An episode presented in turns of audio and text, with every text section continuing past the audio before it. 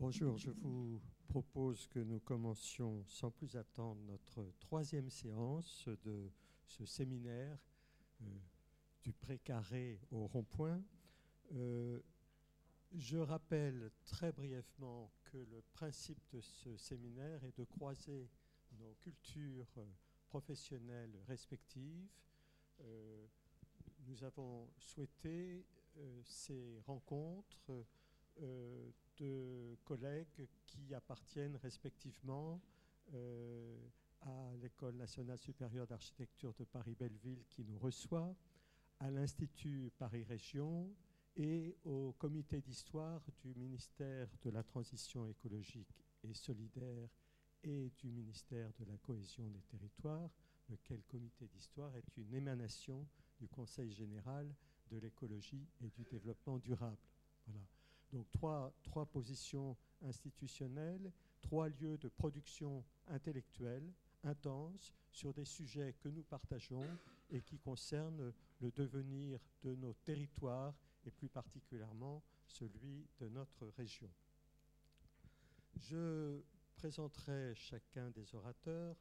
Euh, la plupart d'entre vous euh, connaissent déjà Marc Desportes puisque il a accepté la tâche de dérouler de séance en séance le fil historique de euh, l'histoire française de l'aménagement. Euh, nous abordons avec lui aujourd'hui euh, le XXe siècle, le seuil entre le XIXe et le XXe plus exactement. Je rappelle que Marc Desportes est polytechnicien, ingénieur des ponts, historien. il avait publié avec Antoine Picon euh, dès 1995 un, livre important édité par euh, l'École nationale des ponts et chaussées sur l'histoire de l'aménagement en France. Euh, il avait publié en 2005 un ouvrage sur les, évolutions de notre perception des paysages depuis euh, la création, les grandes mutations qu'on a connues, euh, la voiture, euh, le train, etc. Et il continue de travailler aujourd'hui sur ces sujets. Je vous propose de l'écouter dès maintenant. Merci Marc. merci Jean. donc on commence cette troisième séance sur l'aménagement du territoire national. Donc, et on, va se concentrer sur l'entrée de la France dans le XXe siècle. Cette entrée, en fait, a lieu. Euh, cette entrée a lieu, en fait, euh, lors de l'entre-deux-guerres. En effet, euh, le premier conflit mondial va provoquer ou accélérer des ruptures économiques majeures, comme la fin de l'étalon or, une période de forte inflation, une fragilisation du franc sur le marché d'échange. Et toutes ces ruptures économiques vont bouleverser la France des petits rentiers décrites par Céline, la France d'une rêveuse bourgeoisie décrite par Drieux-La Rochelle. Au point de vue territorial, un fait majeur va intervenir également. Il s'agit du fait que la population urbaine devient majoritaire en France pour la première fois, et cela autour des années 30. Euh, cet afflux, euh, ce, cette évolution est due à un lent exode, rural qui remonte, bien entendu, au milieu du 19e siècle. Et cet afflux de population va provoquer une crise, une crise urbaine. Et donc nous aurons à regarder les réponses qui vont être faites en termes d'aménagement.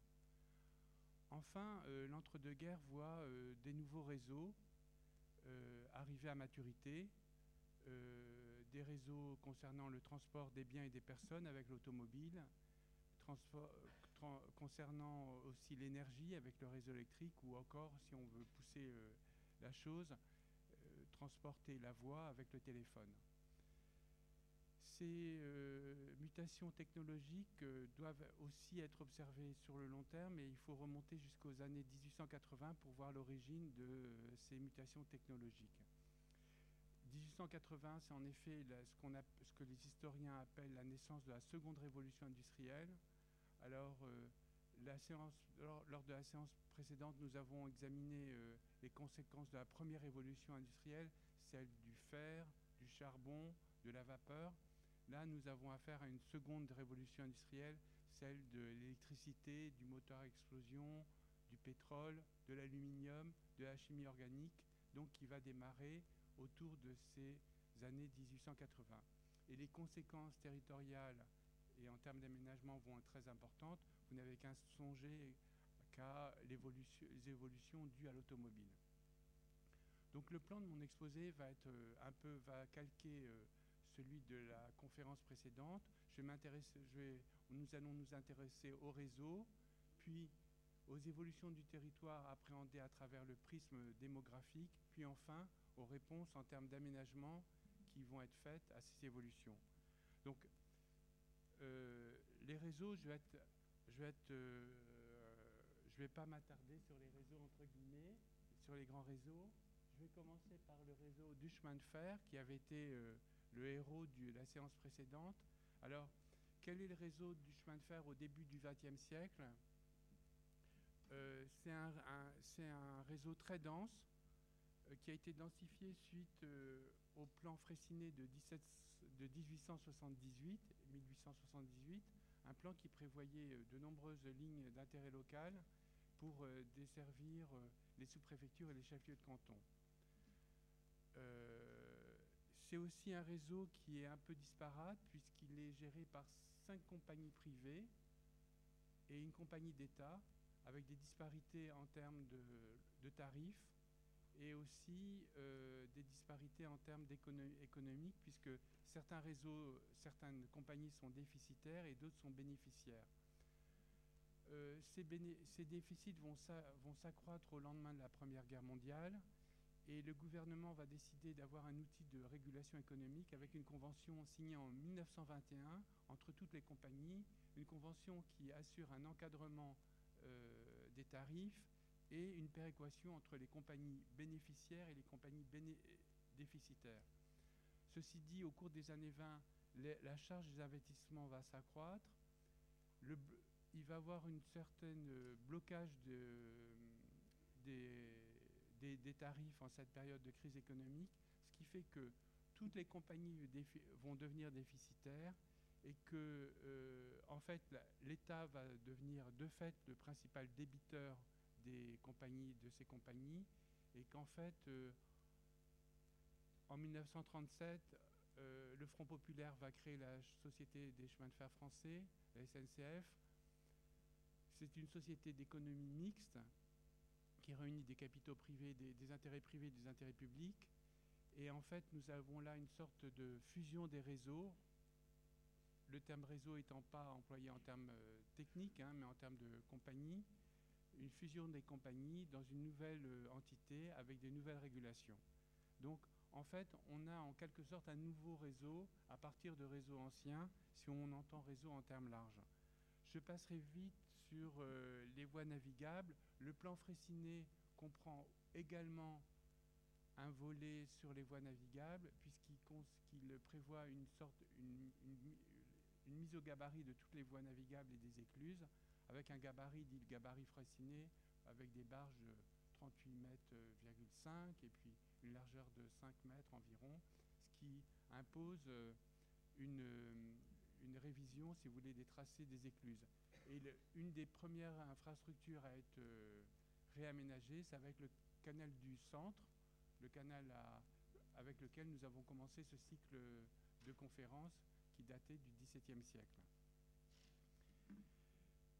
Le grand réseau qui va évoluer fortement, bien entendu, c'est la route. Alors, euh, la route va évoluer sous euh, l'influence de l'automobile. L'automobile, très rapidement, elle naît de la, collusion, si je puis dire, entre un châssis et le moteur à explosion.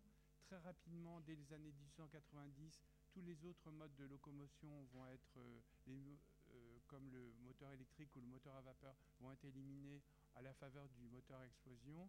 Et avant-guerre, tous les principaux organes tels que les freins, les amortisseurs, les arbres de transmission, le moteur, etc., toutes cette évolution technologique sera stabilisée avant la Première Guerre mondiale et la grande mutation en fait sociotechnique, ce sera l'introduction du montage à la chaîne en 1913, mais ça se passera aux États-Unis, ce sera fait par Henry Ford. Alors les courses, les, les courses euh, des années 1890 vont être un véritable banc d'essai pour ces véhicules qui sont encore imparfaits.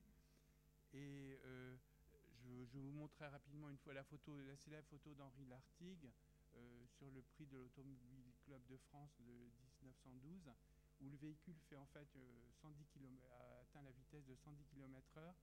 Et dans l'esprit de tous, les belles routes du réseau français auront contribué à l'avance technologique française en matière d'automobile. Ceci dit, ces routes sont euh, imparfaites.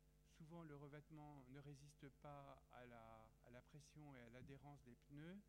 Souvent, elles sont encombrées de multiples euh, obstacles.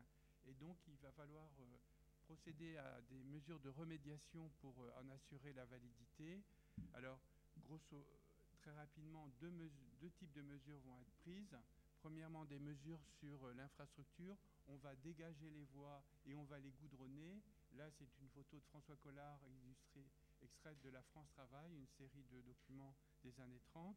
Donc, on va goudronner les chaussées. Et la deuxième mesure, qui est une mesure d'ordre ergonomique, celle-là, c'est qu'on va adapter la signalisation. On va mettre en place une signalisation à la fois directionnelle, c'est les panneaux d'en haut qui datent de 1919, et à la fois d'obstacles pour prévenir l'automobiliste, c'est les panneaux d'en bas qui datent de 1905. Donc, euh, tout ça pour dire qu'un réseau, ce n'est pas qu'une seule, seulement une, une infrastructure, c'est aussi un mode de régulation, on l'a vu avec les chemins de fer, et c'est aussi un mode d'utilisation. Le réseau routier devient le support de ce qu'on pourrait appeler une automobilité, et je pense que c'est un point important à noter. Alors, l'automobile va euh, supplanter le transport hippomobile autour de 1925 à Paris. Donc là, pour, euh, un peu pour faire contraste, euh, deux photos. En haut, une place parisienne des années 1910 où on voit hippo, voiture hippomobile et voiture automobile, tombereau à bras, à quai, etc., etc. Piétons, bien entendu, être mélangés. Et en bas, on voit une photo de Germaine Krull de 1930, une vue prise des champs, euh, du haut de l'Arc de Triomphe. Alors, plusieurs choses notables. Le, les passages cloutés inventés par un préfet de police de Paris, euh, lumineuse euh, qui suppose donc l'électricité, un ordonnancement total des circulations et leur disciplinarisation, si on peut dire, et puis enfin l'organisation en rond-point, qui était une organisation qui avait été prévue par Eugène Hénard à la fin du 19e siècle, qu'un qu ingénieur américain avait pris, Philippe Hainaut, pour Columbus Circus à, à, à New York et qui sera réintroduit à Paris par la suite.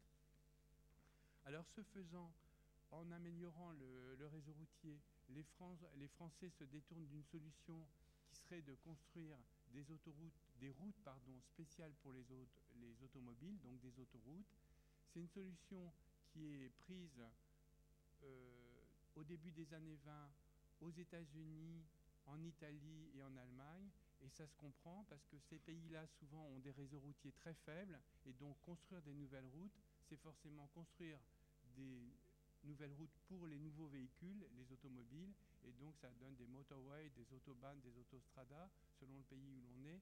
Mais on construit une nouvelle route pour le, nouvel, pour le nouveau véhicule. Alors, ce qui est important de voir, c'est que en Italie, la conception va être inspirée d'un modèle un peu ferroviaire avec des grands alignements, tandis qu'aux États-Unis, et là je le montre parce qu'en fait ça va avoir une influence sur la solution française, euh, on invente un nouveau type de route qui s'appelle Parkway. Alors là, c'est une photo du Bronx River Parkway au nord de New York, dans le comté de Westchester. Et euh, c'est une solution, donc on fait de l'autoroute une promenade, une sorte de promenade. Alors c'est sûrement inspiré de l'aménagement de Central Park par le paysagiste Olmsted. Et là, je résiste pas à vous montrer le petit arbre là, qui a été préservé euh, par l'infrastructure et qui a sûrement motivé le, le virage. Et donc c'est une solution mixte entre aménagement paysager et aménagement routier qui est repris aux États-Unis.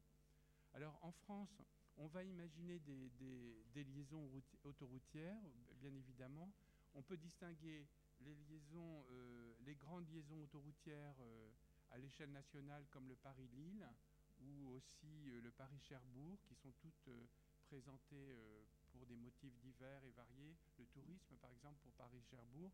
Alors, aucun de ces projets va aboutir. Hein. Ces projets vont être étudiés dans les années 20.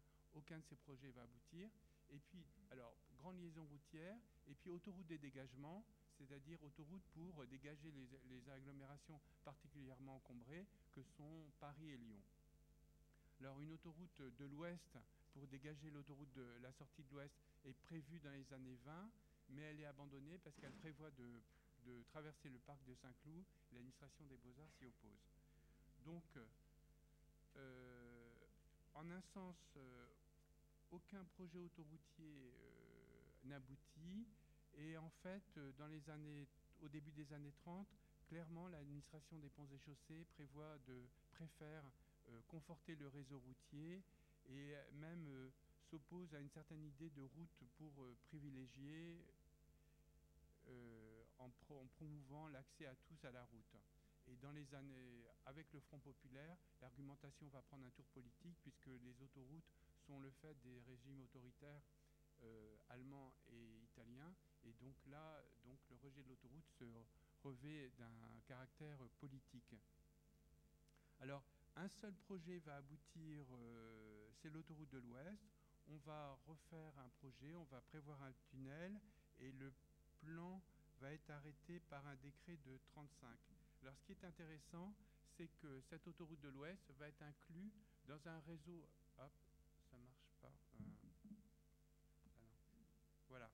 Inclus dans le projet euh, le plan d'aménagement de la région parisienne dont nous va nous parler Corinne tout à l'heure. Et euh, ce plan prévoit, prévoit un réseau autoroutier. Vous l'avez là en noir, avec cinq radiales dont l'autoroute de l'Ouest, et avec pour l'autoroute de l'Ouest un, dispositif qui est particulier, qui est cet échangeur triangulaire, qui n'est donc ni un losange, ni un trèfle à quatre feuilles comme la plupart des échangeurs, et qui reproduit un peu les pattes doigts traditionnelles euh, qu'on trouvait sur le réseau routier francilien, avec la patte doigt d'Herblay par exemple. Donc, euh, donc euh, une sorte d'idiosyncrasie, pour prendre un terme savant, enfin de, de, solutions très marquées euh, par une culture nationale. Et aussi une remarque, c'est cette grande autoroute, cette grande rocade, qui pourrait s'inspirer des parkways puisqu'elle ne dessert euh, aucune agglomération et qui restera dans les schémas euh, d'autoroute puisqu'elle deviendra ensuite dans les années 50 l'autoroute Arizo, autoroute, autoroute interurbaine de Seine-et-Oise et ensuite la 88 dans les schémas actuels. Donc on a une sorte de permanence de, ce, de, cette, de cette rocade autoroutière euh, dans les schémas routiers. Donc ça, c'est pour les... Bon, je passe très rapidement sur le... Crois que je suis limité dans le temps, donc je passe très rapidement. Alors ça, c'est l'autoroute de l'Ouest. Euh, le gros œuvre est achevé avant-guerre.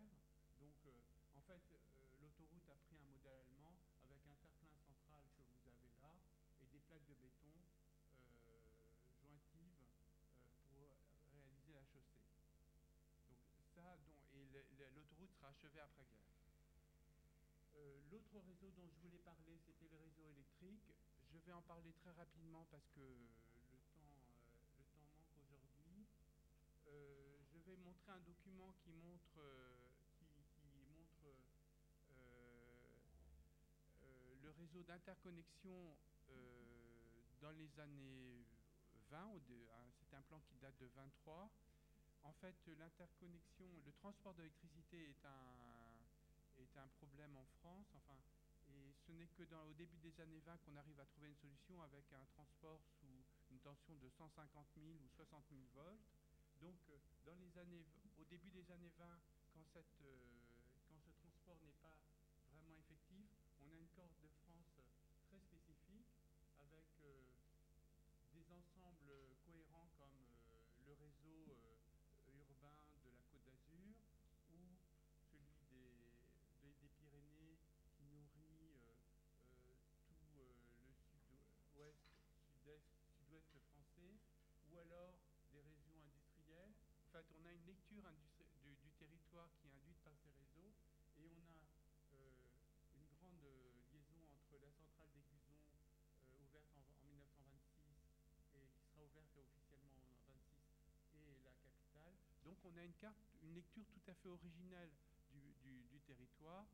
Cette, cette, cette, cette, France électrique va être interconnectée au début, au début des années 30 et en fait on aura là un marché euh, national régulé euh, avec une, une, la régulation des réseaux qui sera opérée euh, techniquement donc à partir des années 30 seulement. Donc ça c'est pour les réseaux qui vont, euh, qui, vont supporter euh, les évolutions du territoire.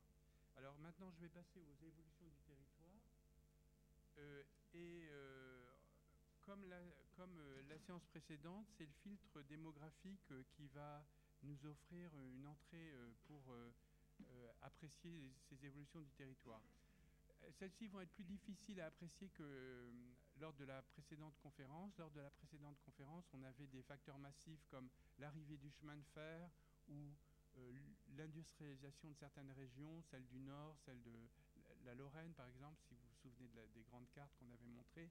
Là, les facteurs sont plus diffus. L'automobile va pas tout de suite interagir avec l'urbanisation.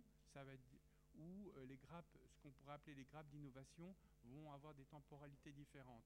Donc l'évolution du, du, territoire est plus difficile à appréhender. C'est pour ça que le filtre démographique est un bon filtre.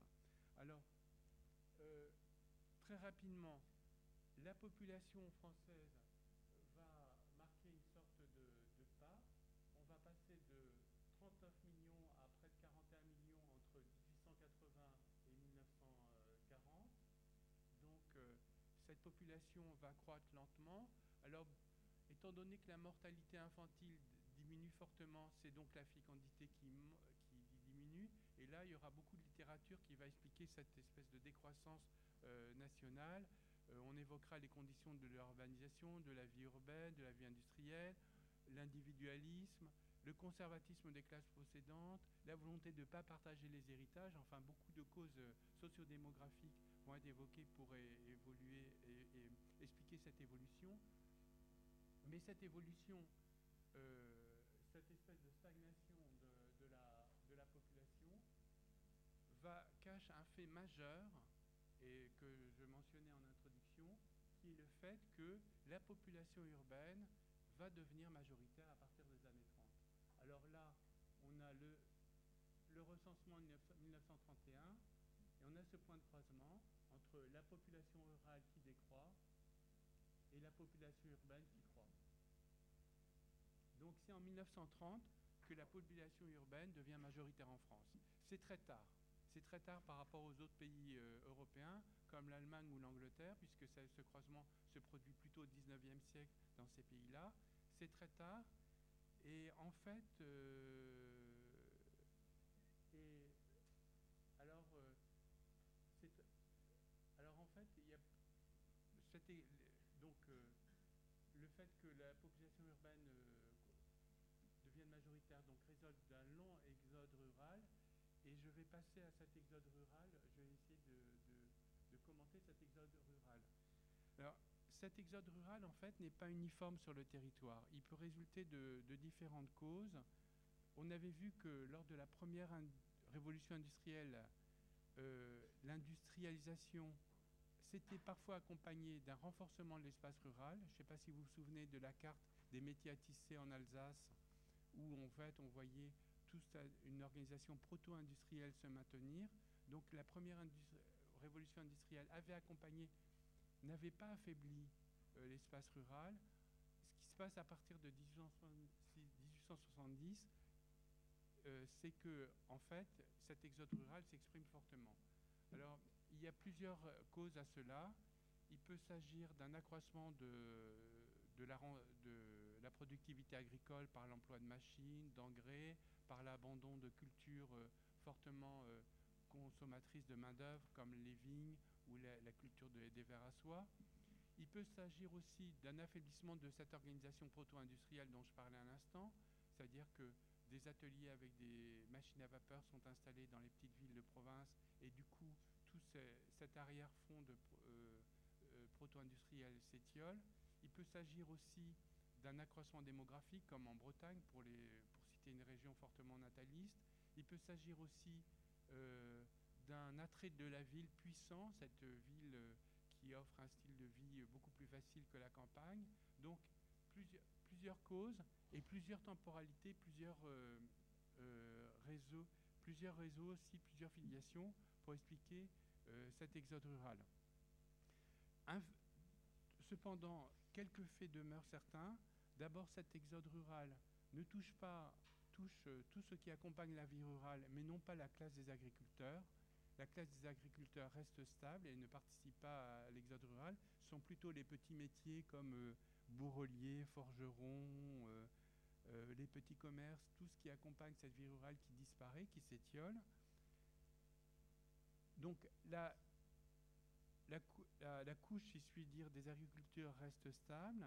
Deuxième constat aussi, c'est que le seuil pour déterminer euh, la population rurale et la population urbaine est très faible. Le seuil est en fait de 2000 habitants une agglomération de plus de 2000 habitants est considérée comme faisant partie du monde urbain.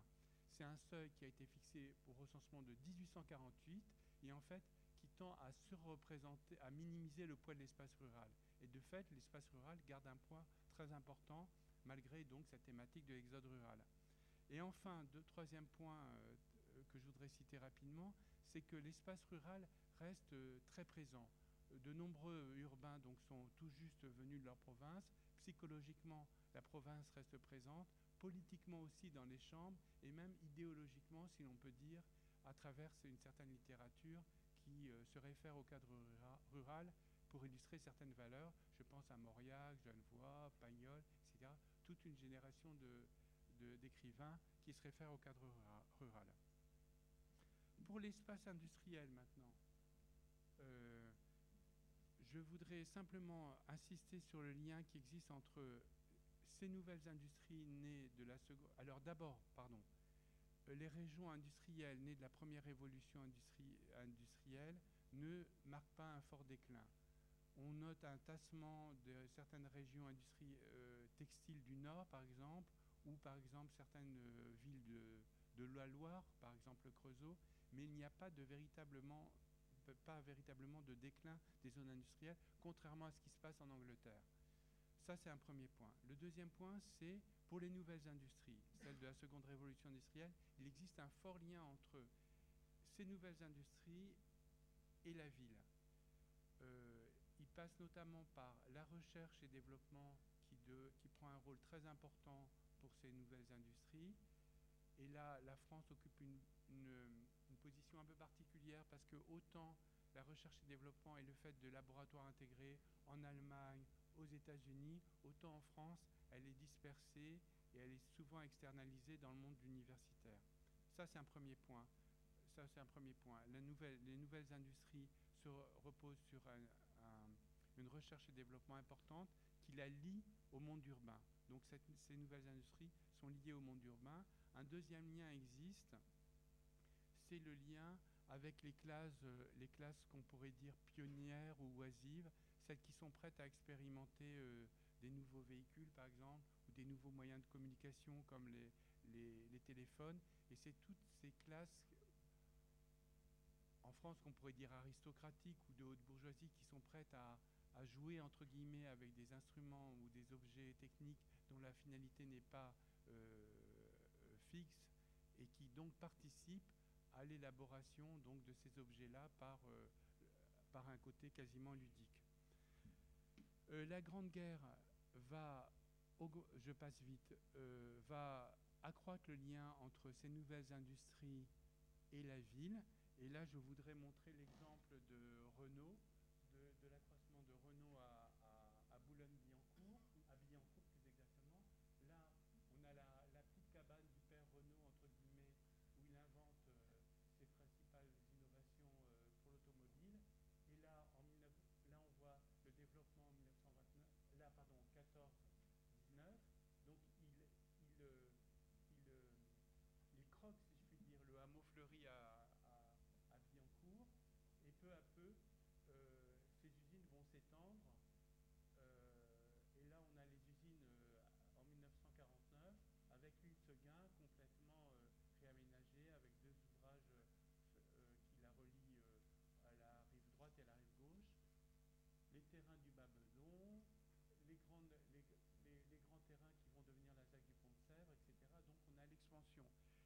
Renault, dans l'entre-deux-guerres, emploie 40 000 employés.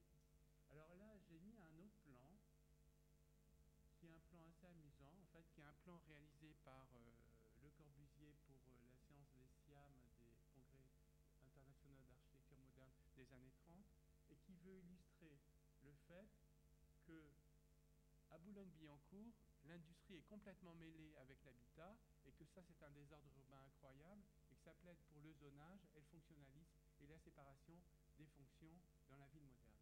Donc, dans les années 30, euh, Le Corbusier prend l'exemple de, Renault pour euh, illustrer la mixité, l'intri- l'intrication des fonctions urbaines et pour la condamner. Voilà. Donc ça, c'était pour l'espace industriel. Je passe maintenant à l'espace urbain. Donc l'espace urbain va croître, sa croissance résulte de sa croissance naturelle, l'apport de la population rurale et l'apport aussi de la population étrangère de l'immigration. Ceci dit, sa croissance va être nettement moindre qu'au XIXe siècle, qui avait été, qui, sera en fait en France le grand siècle de la croissance, du monde urbain. Alors, euh, je vais aller peut-être à, essayer aussi de là de tracer à grands traits l'évolution. Euh, cette croissance urbaine, alors là, on a la trame urbaine en 1891, 1896 et 1936. Cette croissance urbaine, premier enseignement, se fait dans une armature urbaine croissante, co- constante, excusez-moi. C'est-à-dire que les villes croissent, mais euh, peu de villes euh, naissent ex nihilo. Donc ça se fait euh, dans une trame urbaine quasiment constante. Alors cette trame urbaine a ses caractéristiques, elle est déséquilibrée, euh, les grandes métropoles ne sont pas réparties uniformément sur le territoire, etc., etc. Mais cette trame urbaine est constante. Alors, si cette trame urbaine est constante, la croissance néanmoins n'est pas constante. Alors, plusieurs critères peuvent être appréciés, euh, utilisés pour apprécier la- la façon dont cette trame urbaine croît. D'abord géographique, en suivant des profils de villes. Par exemple, Angers va s'endormir, ou par exemple, j'ai cité le Creusot, le Creusot dont la population stagne à partir de 1900, ou alors d'autres villes vont continuer à croître, comme Saint-Nazaire avec la construction méca- mécanique. Donc, il faut avoir en tête que les villes ont des profils euh, singuliers, et il faut aussi avoir le, deux- le deuxième critère pour apprécier l'évolution de la, trame urbaine, c'est de voir, d'essayer de voir quelles sont les tranches de, dans, la, dans la pyramide urbaine, quelles sont les tranches de villes qui croissent le plus. Alors là, il faut se référer à la. C'est un tableau de chiffres, excusez-moi, c'est pas très sexy. C'est, euh, il faut se référer à l'évolution de la, de la trame urbaine. Alors je vais commenter rapidement ce, ce tableau. Les agglomérations de moins de 500 habitants ont une part stable. Vous voyez, ça c'est le pourcentage de la population que- qu'elles représentent. On passe de 13,5 à 14,2. C'est l'idée que la couche des agriculteurs reste constante, ne dépérit pas. Donc cette espèce de, couche rurale reste constante. Les petites agglomérations de 2000 à, à 10 000 habitants, elles décroissent, puisque par exemple, on prend la tranche de 1800 à 1900 à 1999 à 2000, grosso on passe de 25 à 15% La base de l'armature urbaine décroît, et on comprend aisément, c'est là où se concentre le surplus économique lié à la vie rurale. Donc, cette, euh, cette base de la pyramide décroît. Et par contre, plus on augmente dans la pyramide, des taux importants. Par exemple, pour les villes de 10 000 à 20 000 habitants, on passe de 3,9 à 6,2. Donc, en fait, la croissance urbaine ne se répartit pas uniformément dans la trame urbaine, mais profite aux grosses unités. Alors, un point que ne reflète pas ce, tableau, c'est qu'en fait, par exemple, euh, en région Île-de-France, sur une trentaine de villes qui comptent 20 000 habitants, euh, en 1900, la plupart d'entre elles n'étaient que des bourgs en 1850. C'est-à-dire, je m'explique, dans la région Île-de-France, on voit apparaître une, noria de grosses villes qui sont liées en fait à l'agglomération de Paris.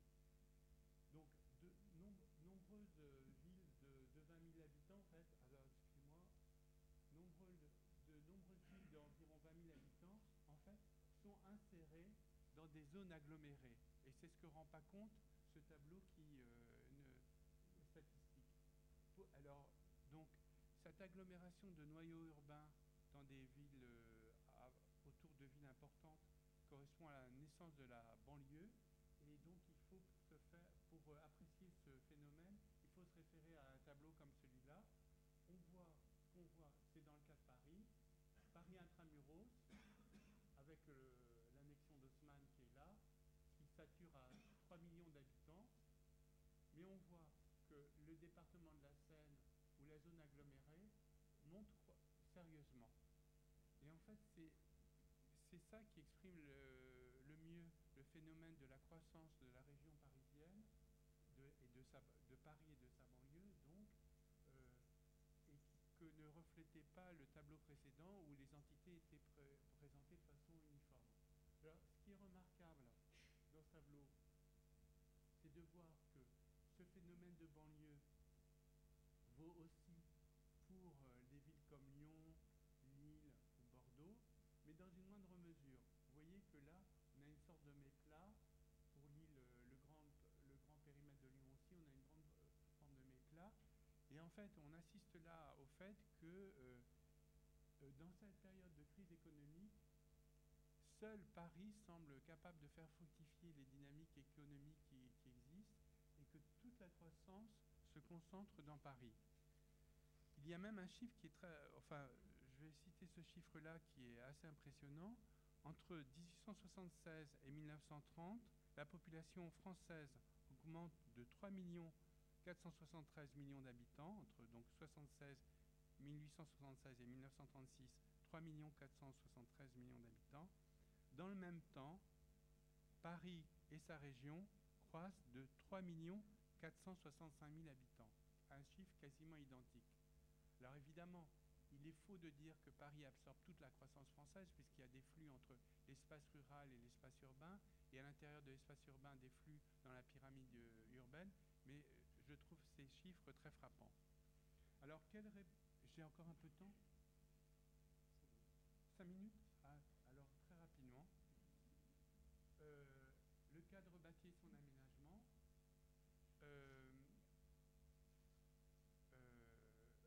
La réponse du 19e siècle à, l'accroissement urbain avait été l'osmanisme, qui traitait les noyaux urbains et annexait les périphéries immédiates pour y, placer les, services, tels que les gares, les abattoirs, les entrepôts, etc. etc. Euh, cette forme d'aménagement euh, euh, qu'on pourrait appeler à urbanisme de régularisation avec François Choé, qui reprenait un terme utilisé par le baron Haussmann pour euh, euh, désigner cette forme de, modernisation de l'espace urbain. Donc cet urbanisme de régularisation, cet haussmannisme, va avoir quelques beaux jours derrière lui, euh, notamment à Paris, où les grands tracés vont être achevés et on va observer une sorte de densification. Là, je passe vite sur le règlement de 1902 permet euh, des, immeubles de 32 mètres, qui est un règlement très généreux. Donc intensification des constructions, là, euh, un immeuble qui correspond au règlement de 1902, et intensification des circulations, avec là l'insertion des caissons du métropolitain sur la place Saint-Michel à Paris. Ceci dit, l'osmanisation va, être marquée par, euh, va, atteindre ses limites, et notamment à travers deux thèmes. Premièrement, le thème du logement et du logement ouvrier. On avait vu la dernière fois que euh, avait rejeté entre guillemets les classes laborieuses dans les faubourgs et n'avait pas assuré leur logement. Ça, c'est un premier point. Et le deuxième écueil qui va marquer la fin du cycle haussmannien, c'est la relation avec la banlieue, justement, dont j'ai parlé précédemment. La banlieue, euh, si l'on prend l'exemple du métro parisien, le Conseil de Paris décide de sa limitation aux, limites strictes de Paris, et ce qui prouve bien que euh, la relation avec la banlieue n'est pas pensée. Ce n'est pas le cas de tout le monde. La mairie socialiste, par exemple, de Marseille, en 1890, vote un tarif unique dans toute son agglomération pour justement favoriser les, passages du centre de Marseille à sa périphérie. Mais l'osmanisme, dans, sa grande règle générale, ne va pas penser l'extension euh, et le rapport à la banlieue. Donc, euh, la, la, première grande évolution va être, euh, la première évolution marquante va être le logement social avec la loi de Siegfried de 1894. je vais vite là parce que le temps manque. cette loi va porter de, faibles effets dans un premier temps et euh, rapidement une sorte de solution euh, va être trouvée de logement social de fait avec euh, les lotissements.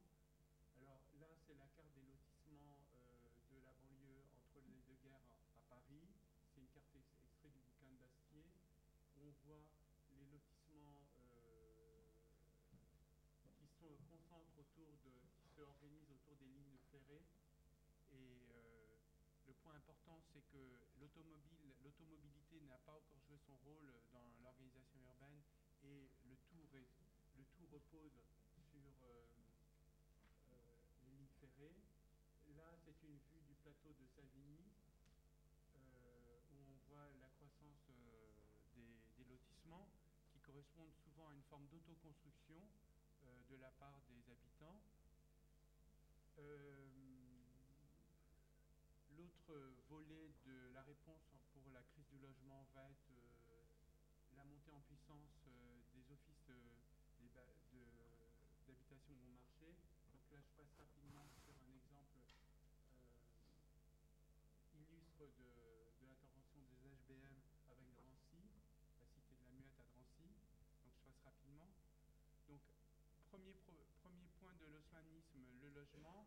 Deuxième point, l'extension, et notamment euh, qui va être traitée notamment par la loi Cornudet de 1919, qui prévoit l'établissement pour toutes les communes de plus de 10 000 habitants d'un plan d'aménagement, d'embellissement et d'extension.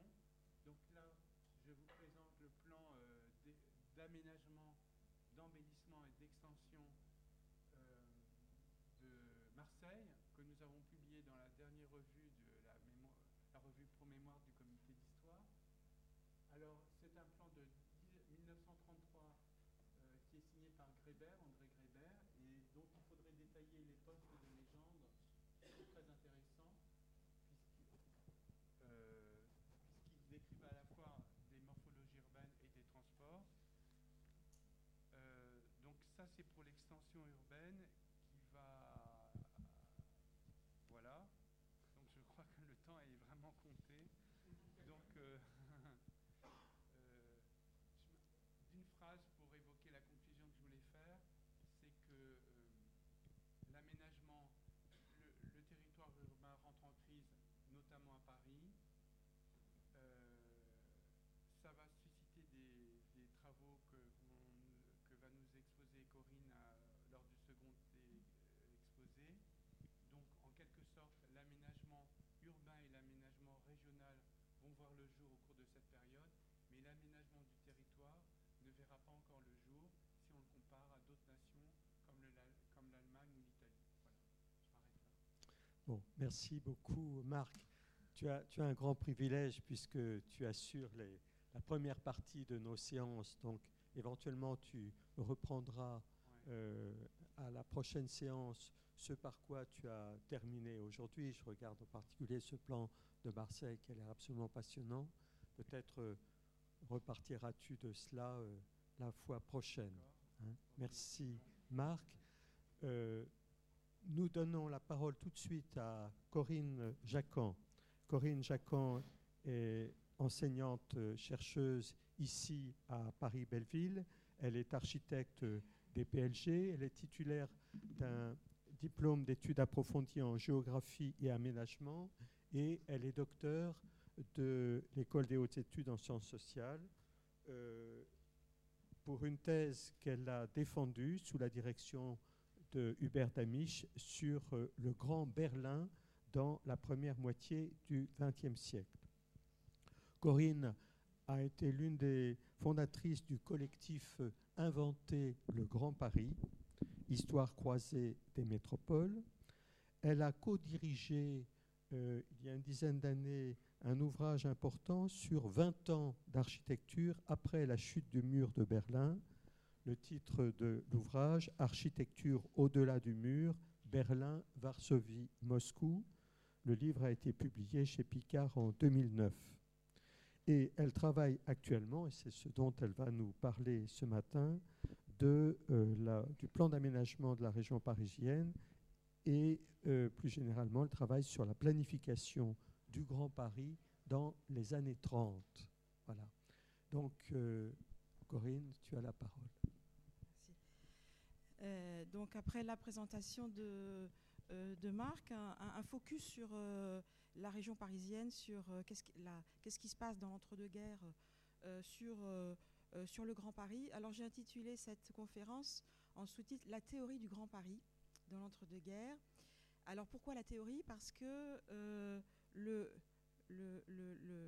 plan d'aménagement euh, qui est relativement connu, qui s'appelle le, PARP, plan d'aménagement de la région parisienne, qui est présenté en mai 1934, comme vous le voyez là. il est aussi connu sous le nom de l'architecte coordinateur euh, Henri Prost, on appelle ça aussi le plan Prost.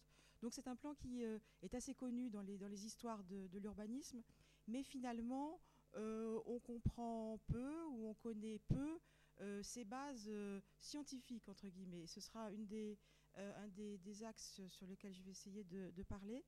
Quelles sont les bases d'études, les, les, qui, qui, est à l'origine des, idées principales de ce plan euh, qui a été en fait considéré comme un, plan à la fois très généreux en termes spatial, euh, mais aussi, euh, comme vous le voyez là, on, compare la, superficie de ce plan au, à l'emprise du département de la Seine, de la Seine et de, Paris.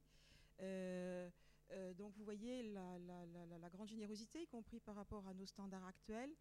Euh, donc un plan à la fois très généreux, mais aussi euh, euh, qualifié par les contemporains de malthusianiste, c'est-à-dire qui voulait limiter d'une certaine façon l'étalement urbain et la croissance d'ailleurs démographique.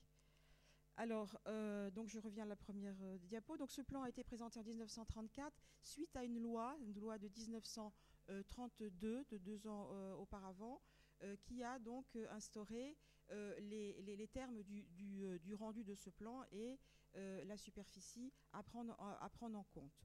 Donc deux ans de préparation sous la direction d'Henri Prost. Alors c'est un plan qui introduit les notions de zonage. Je vais revenir aussi sur ces considérations en essayant aussi de comparer les attendus de ce plan par rapport, disons, aux standards internationaux de l'époque.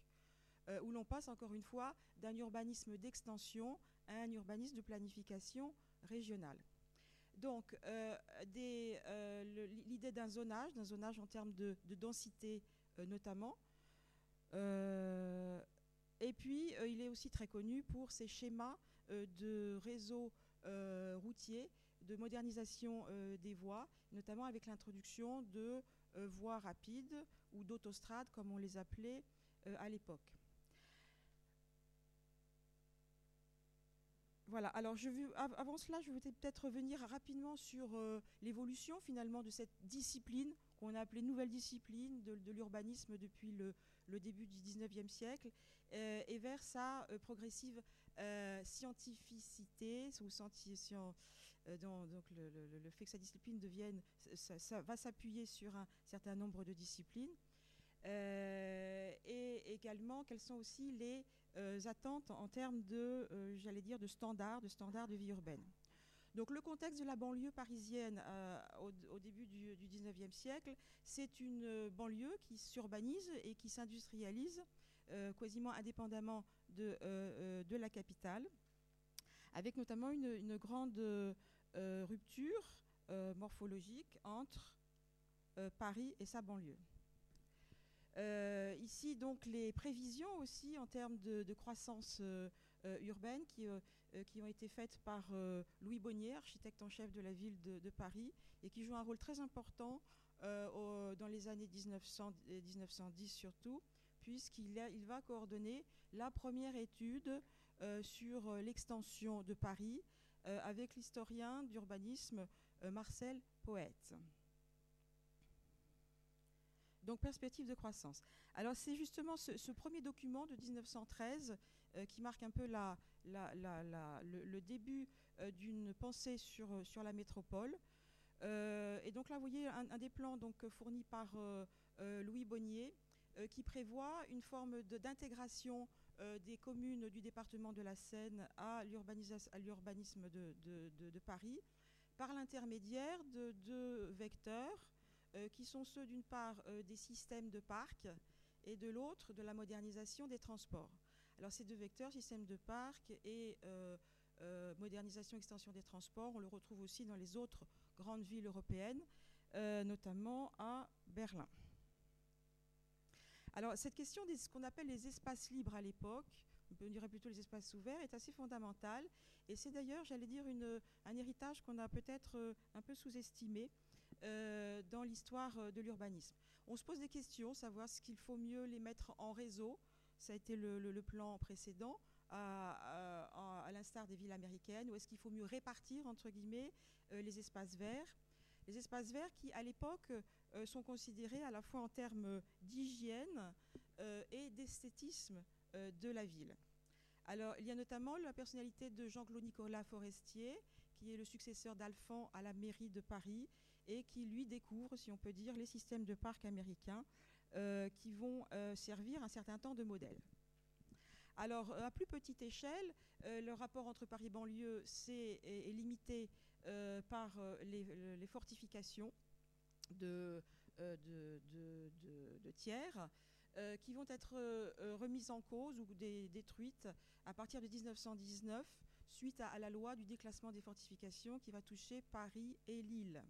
Alors très tôt, dès 1913, il y a cette espèce de, dessin qui est un schéma, qui est aussi un schéma euh, euh, fonctionnel, euh, avec l'idée d'avoir une double bande, une, première, une, bande côté Paris qui va être consacrée à des logements sociaux, c'est les futurs HBM, et puis une, bande côté banlieue sur le glacis, destinée à être transformée en un parc urbain linéaire.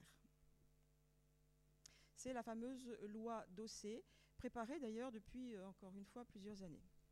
Ici, là, sur les, euh, un extrait des, cours de Léon Jossely, dont je vais vous parler un petit peu quand même, euh, qui résume à, lui seul euh, la, discussion européenne sur la façon d'implanter les, les, parcs.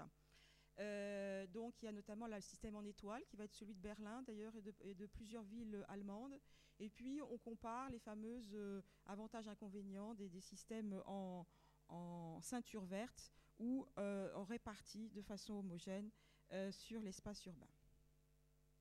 Alors donc, euh, on voit que si, on compare la France à, d'autres pays, on a quelque part dix ans d'écart, dans le sens où les premières lois sur l'urbanisme vont intervenir après la Première Guerre mondiale, alors qu'elles interviennent plus tôt, notamment en Angleterre, dès 1909. Donc une sorte de rattrapage à partir des années 1919, avec aussi la fondation d'un premier cursus universitaire autour de, l'urbanisme, fondation aussi des, grandes associations professionnelles euh, comme la Société française des urbanismes. Et puis les fameuses lois Cornudet dont on a parlé, 1919-1924, euh, euh, qui vont donner le cadre de la planification des villes de plus de 10 000 habitants, avec pour la région parisienne l'intention aussi de limiter l'extension par lotissement, l'étalement urbain par des lotissements mal faits. Je reviens aussi là-dessus. Alors du côté des professionnels de, l'urbanisme, ce sont les architectes finalement euh, qui vont s'emparer euh, de, ces, euh, de, cette de ces nouvelles commandes. Des architectes formés aux beaux-arts avec une culture qui passe notamment par la pratique du dessin, du dessin de perspective, du relevé de grande échelle. Donc une tradition du grand paysage qui est absolument fondamentale dans la formation des grands architectes de cette époque alors là, j'ai mis un peu le, le, triumvirat, donc Henri Prost, dont on va parler bien sûr, le sympathique euh, Léon Jossely euh, et euh, Alfred Agard. Vous voyez qu'il y a aussi un effet de génération. Ce sont des gens qui sont nés à la même époque et qui vont tous être Grand Prix de Rome, sauf Agache, à vrai dire, euh, entre 1902, 1903, 1904, où ils vont se retrouver et échanger. On pourrait aussi rajouter Tony Garnier à ce moment-là.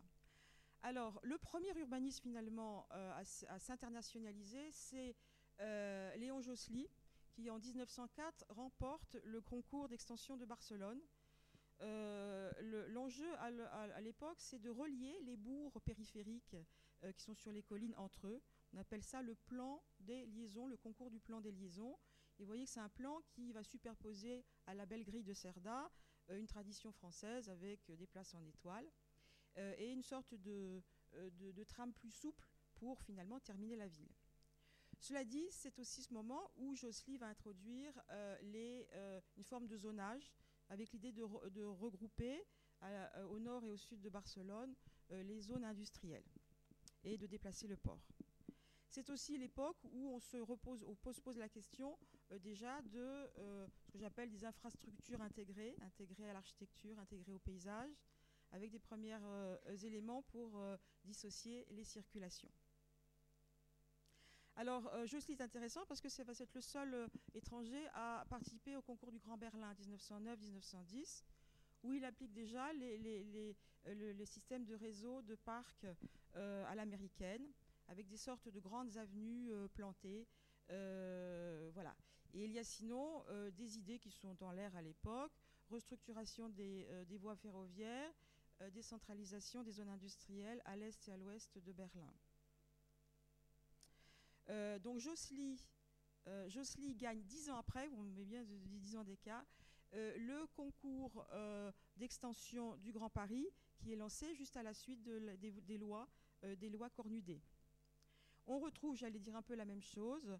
Euh, vous voyez aussi euh, une décentralisation des, zones portuaires. Euh, alors,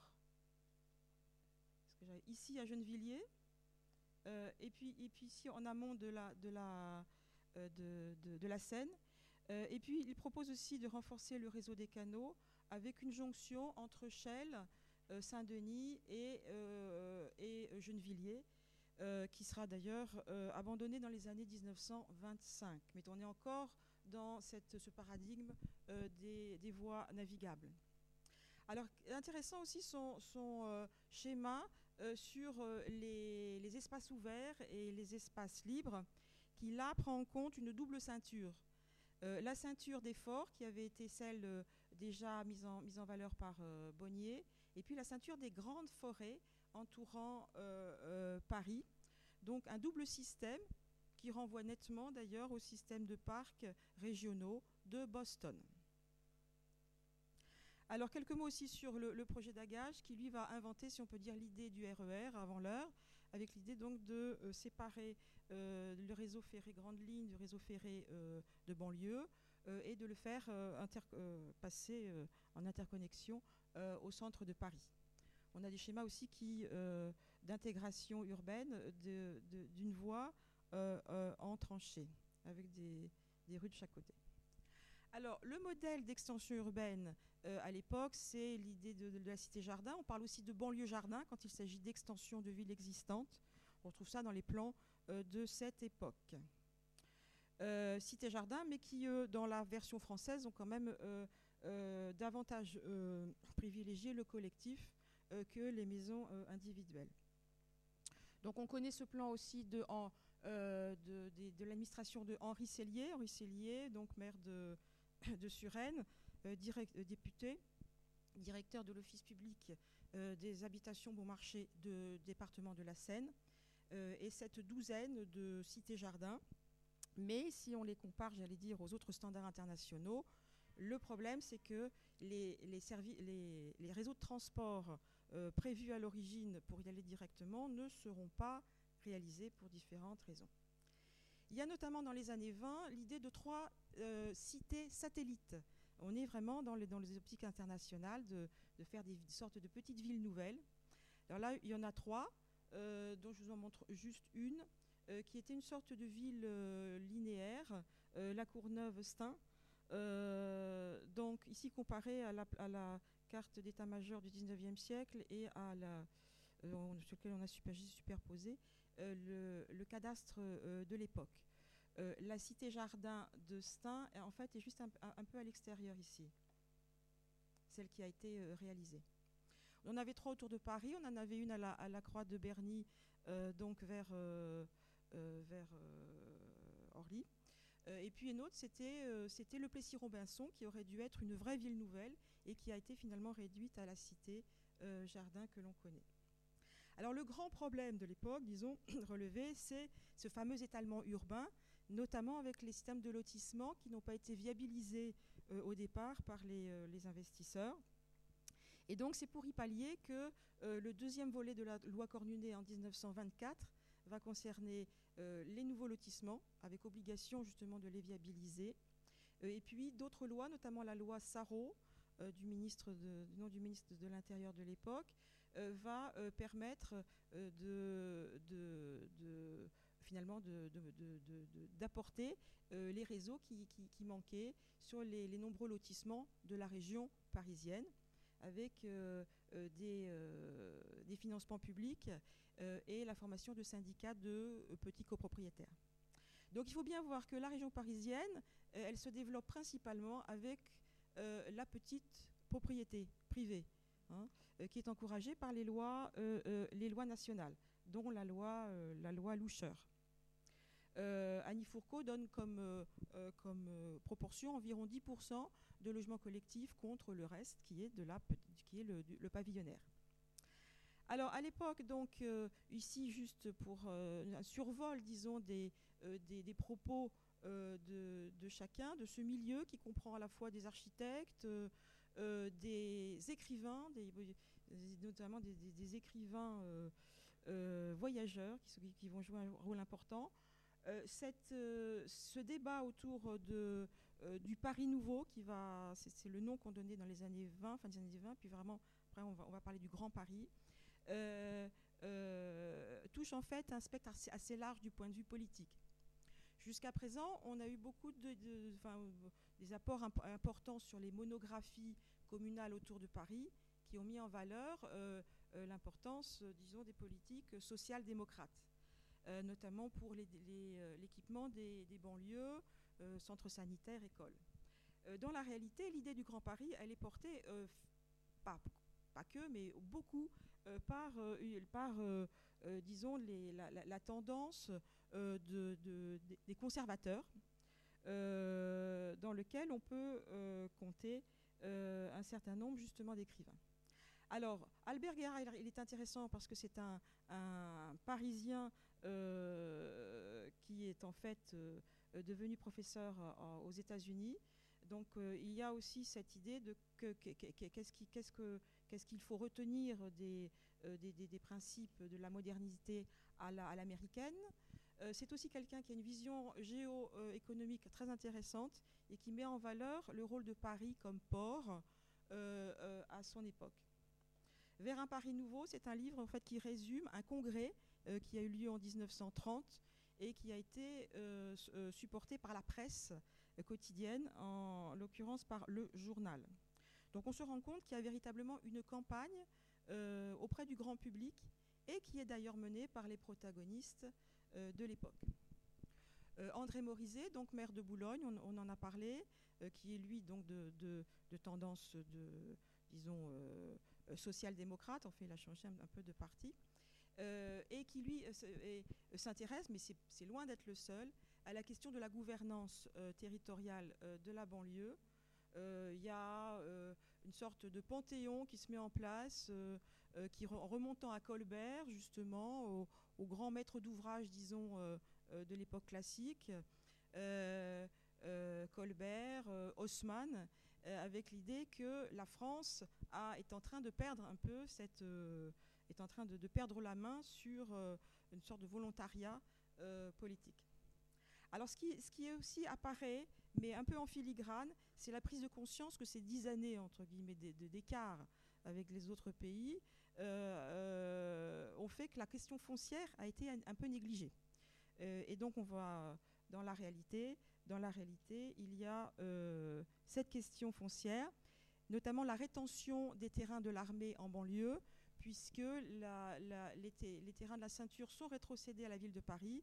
En revanche, les forts restent sous l'emprise militaire et vont empêcher des formes d'extension, et notamment des extensions des parcs. Alors là, je vous mets, mais c'est peut-être, je vais passer rapidement, des extraits du livre de, Jean Giraudoux, donc écrivain, germanophone, germanophile d'ailleurs, pour lequel Berlin a un peu un horizon d'attente. Alors, on aurait un peu le temps de voir à peu près ça, mais en gros, qu'est-ce qu'il dit? Il dit que Berlin était une ville moche, qui avait peu d'atouts physiques, mais qui a su, en l'espace d'une génération, transformer son paysage, faire des, extensions généreuses, et on a maintenant un rapport physique avec la ville. On va directement, on imagine en voiture, vers les grands lacs pour profiter de la nature et des bains. Le rapport à l'eau. Et il en fait, lui, aussi un critère aussi de réflexion sur euh, la civilisation. Alors ça va aussi de parallèle avec une certaine littérature un peu décliniste de la France à l'époque, euh, à mettre aussi en parallèle avec des mouvements qui, euh, revendiquent une modernisation de la France. Et là, j'en profite aussi pour, mais peut-être non tout à l'heure, je vais en profiter pour parler d'autre chose. Donc la, relation à la, métropole aussi, euh, dans les termes de, j'allais dire, une, culture du corps. Donc vous voyez, 1930, euh, on, aménage des grandes plages à Wannsee, euh, à Berlin. À Paris, il y, en a, encore dans le Grand Paris, notamment au bord de la Marne, mais avec des, plages, des plages publiques qui vont au fur et à mesure disparaître. Alors revenons à Prost. Donc 1875 alors Prost est un personnage assez discret, peu bavard finalement, et quand il intervient, c'est plutôt euh, pour euh, introduire des, livres qui ne sont pas de lui. Donc on a un petit peu du mal à comprendre quelle est sa base, quelle est sa base, j'allais dire, de doctrinal. Ce sont d'autres gens qui vont parler euh, pour lui, notamment ses assistants pour le plan du, Grand Paris. Rémory, un architecte s'appelle Rémory, par exemple. Alors, euh, pourquoi est-ce qu'on a choisi euh, Prost? Puisqu'il y en avait d'autres aussi. Euh, bon, Josely meurt en 1932, certes, mais surtout parce que Prost va avoir l'occasion de faire ses, preuves au Maroc, puisqu'il accepte l'invitation du gouverneur Lyoté au Maroc pour faire les plans d'extension des villes marocaines, avec des paradigmes qui sont un petit peu toujours pareils.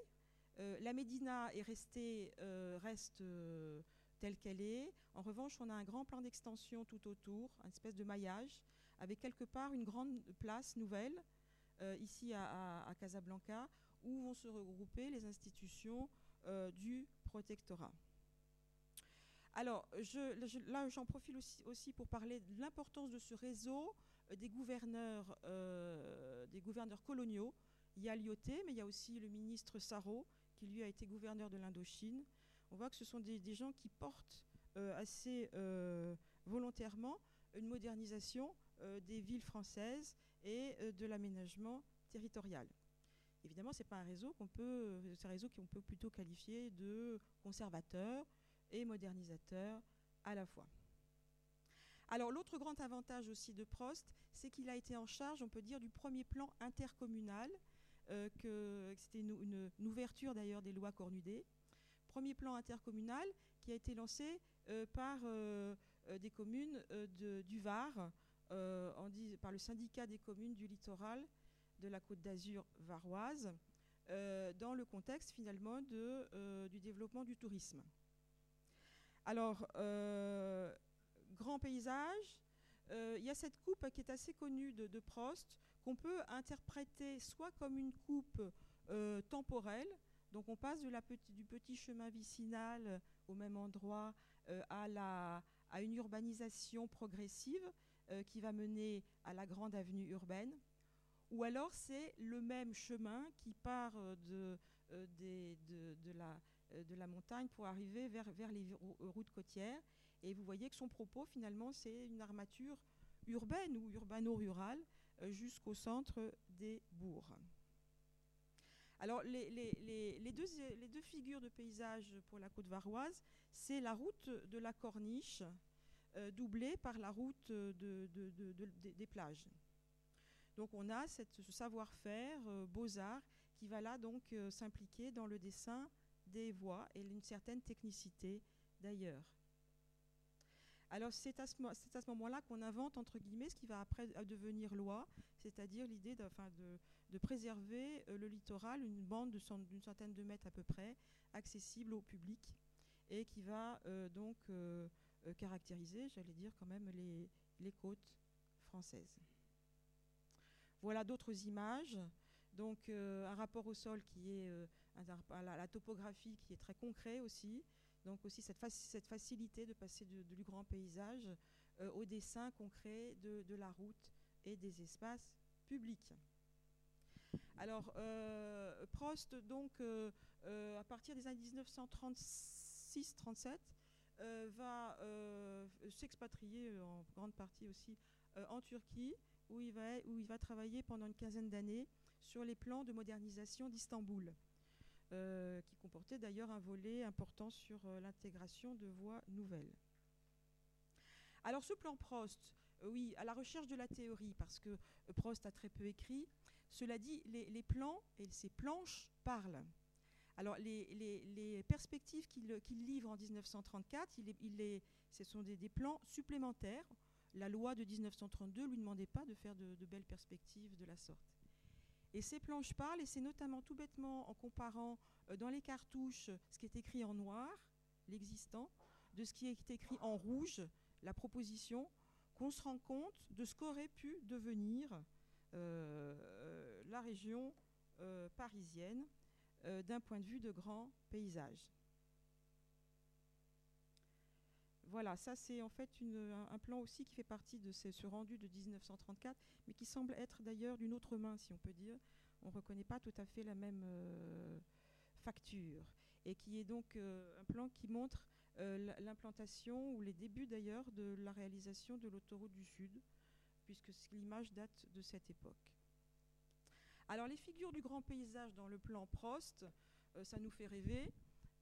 donc les parcs côtiers de la Seine, donc une sorte de parkway qui, euh, euh, aurait longé les, différents méandres.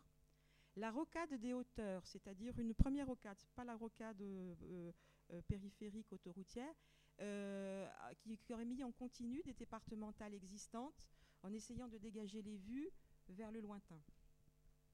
La route des Forts de l'Est, alors ça c'est une vieille idée dont je vous ai montré, qui date de Bonnier, reprise par Josely. Euh, de, promenade. La protection des sites des parcs de Versailles, Saint-Germain, Meudon et Sceaux. Et puis, ce qu'il avait appelé la grande montée en forêt vers la croix de Noailles. En gros, c'était la prolongation euh, de l'avenue de Neuilly à travers la Défense en ligne droite, qui aurait abouti vers la terrasse de Saint-Germain. Donc, on, a un dessin assez beau pour montrer comment est-ce qu'on peut monter sur, cette, sur cette terrasse. Et puis, euh, le fameux route des parcs, alors ça, c'est pas son idée, on va, revenir euh, euh, un peu là-dessus. De ces mesures prévues dans le plan Prost, en fait, seulement la protection des sites des parcs va véritablement faire loi avec la protection de, des terrasses, de, enfin de, la grande perspective de Versailles, des terrasses de Saint-Germain, de Meudon et du parc de Sceaux. Alors la route des parcs, qui semble pas être véritablement une, idée de, de, de, Prost, mais qui est tout à fait euh, dans, dire, cette tendance de, de cette bourgeoisie automobilisée euh, qui, euh, qui, qui, qui, rêve de Paris. aurait donc constitué une sorte de route carrossable à travers les, parcs aristocratiques de l'ouest parisien. Alors elle est un peu, j'allais dire, anachronique, puisque c'est le moment justement où, par exemple à, Central Park, New York, on interdit la voiture, alors que c'était encore l'usage, et où on va systématiquement, euh, dans le Berlin nazi d'ailleurs, interdire la voiture dans les grands parcs du Grunewald pour privilégier la marche à pied ou la bicyclette. Euh, une image sur, sur, euh, de, protection. Alors. Alors je reviens maintenant au plan Prost. Comment a-t-il été fabriqué? Parce que c'est là aussi où c'est un peu complexe. Euh, alors j'ai essayé, mais c'est des dessins euh, faits à la main. Euh, voilà.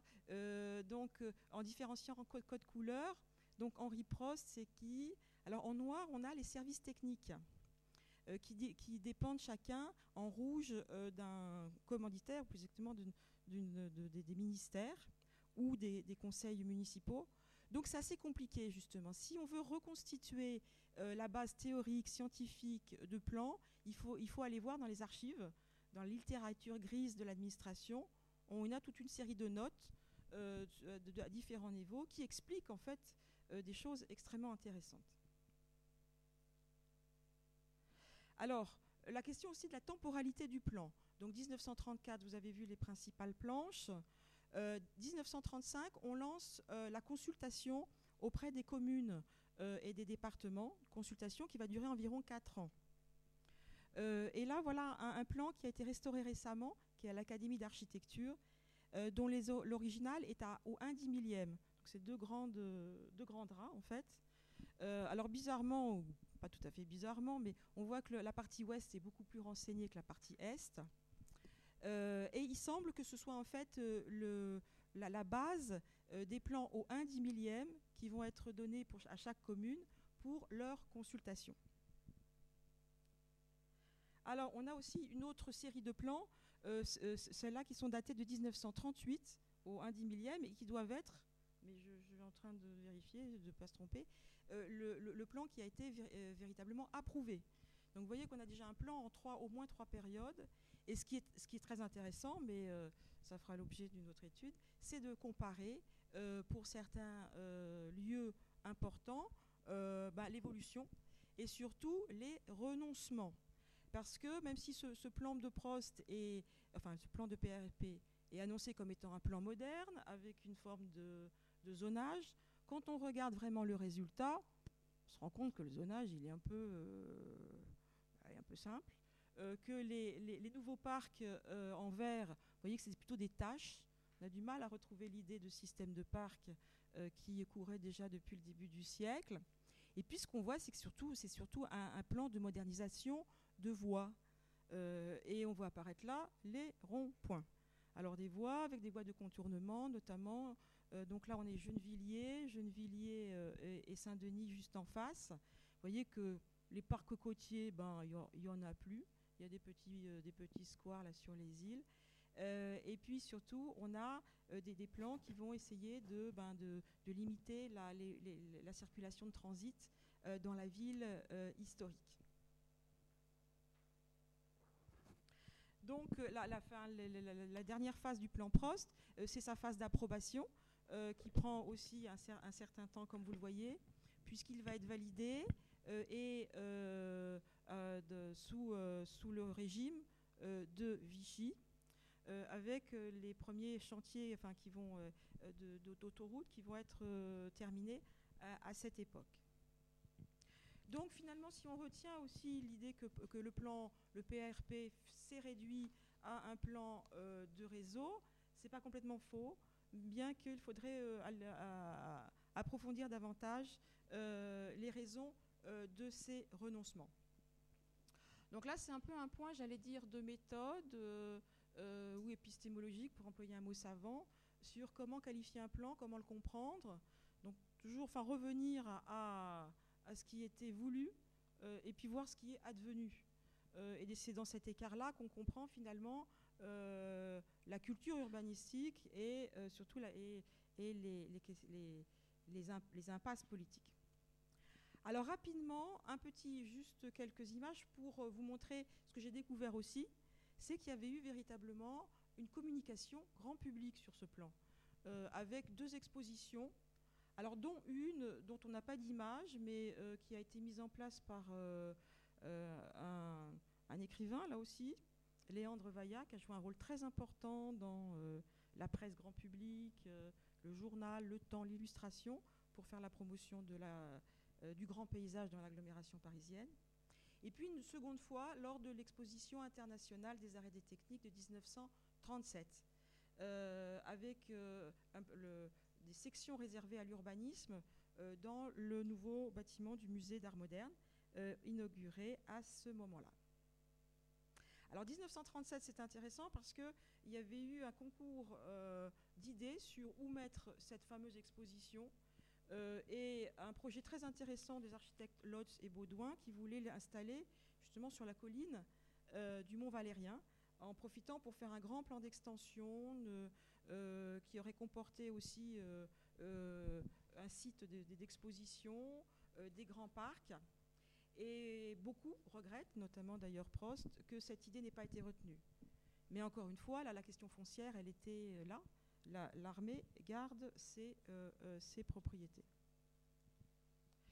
Euh, alors aussi, une chose intéressante, j'essaye de trouver d'autres images, euh, pour cette exposition, on a présenté un plan relief qu'on a été sortir du musée des, armées et qu'on a électrifié, un peu à, l'instar des, tableaux qui ont disparu là dans le métro, où on, tapait la, station pour voir comment y aller. Euh, donc, et c'était sans doute quelque chose de très, intéressant à l'époque quand même, mais on n'en a pas gardé mémoire. Euh, en revanche, on a, un peu plus d'éléments sur une autre exposition, où on trouvait un peu les mêmes réseaux d'ailleurs, euh, qui était celui du groupe d'études de l'urbanisme souterrain, euh, une thématique qui s'invite comme sujet fondamental aussi dans l'urbanisme parisien et qui va concerner à la fois la question des routes et des routes en, tunnel, notamment sur le boulevard des Maréchaux, qui sont de la circulation, mais aussi l'urbanisme défensif. Euh, avec l'idée que euh, en cas de guerre, on aurait plutôt intérêt à décentraliser euh, les, industries d'une part et à penser à des dispositifs de protection des populations. Alors 1937, on pourrait en parler beaucoup parce que c'est une époque assez incroyable. D'un côté, on sent que, la, ça va mal se, terminer, mais en même temps, il y a une sorte de, déni des, de, des cercles des urbanistes européens qui se retrouve à, deux, euh, toute une série de conférences à ce moment-là.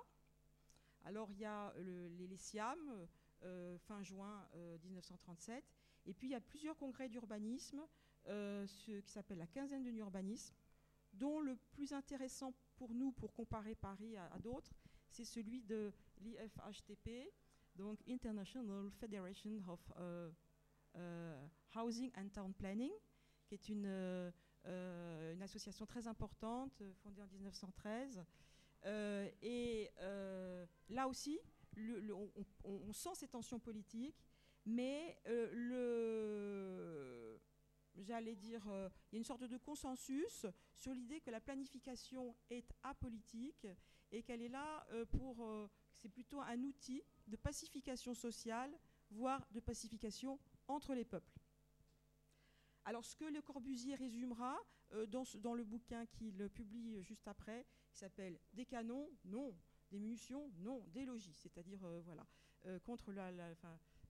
c'est Le Corbusier qui a cette capacité de reformuler des choses ambiantes. donc voilà, mais il y a une certaine inquiétude, il faut le dire. Alors l'autre chose aussi qui mériterait d'être relevé, hein, pas, analysé, c'est finalement en quoi le Front populaire euh, a-t-il pu influer ou pas sur euh, les standards de la, planification du Grand Paris?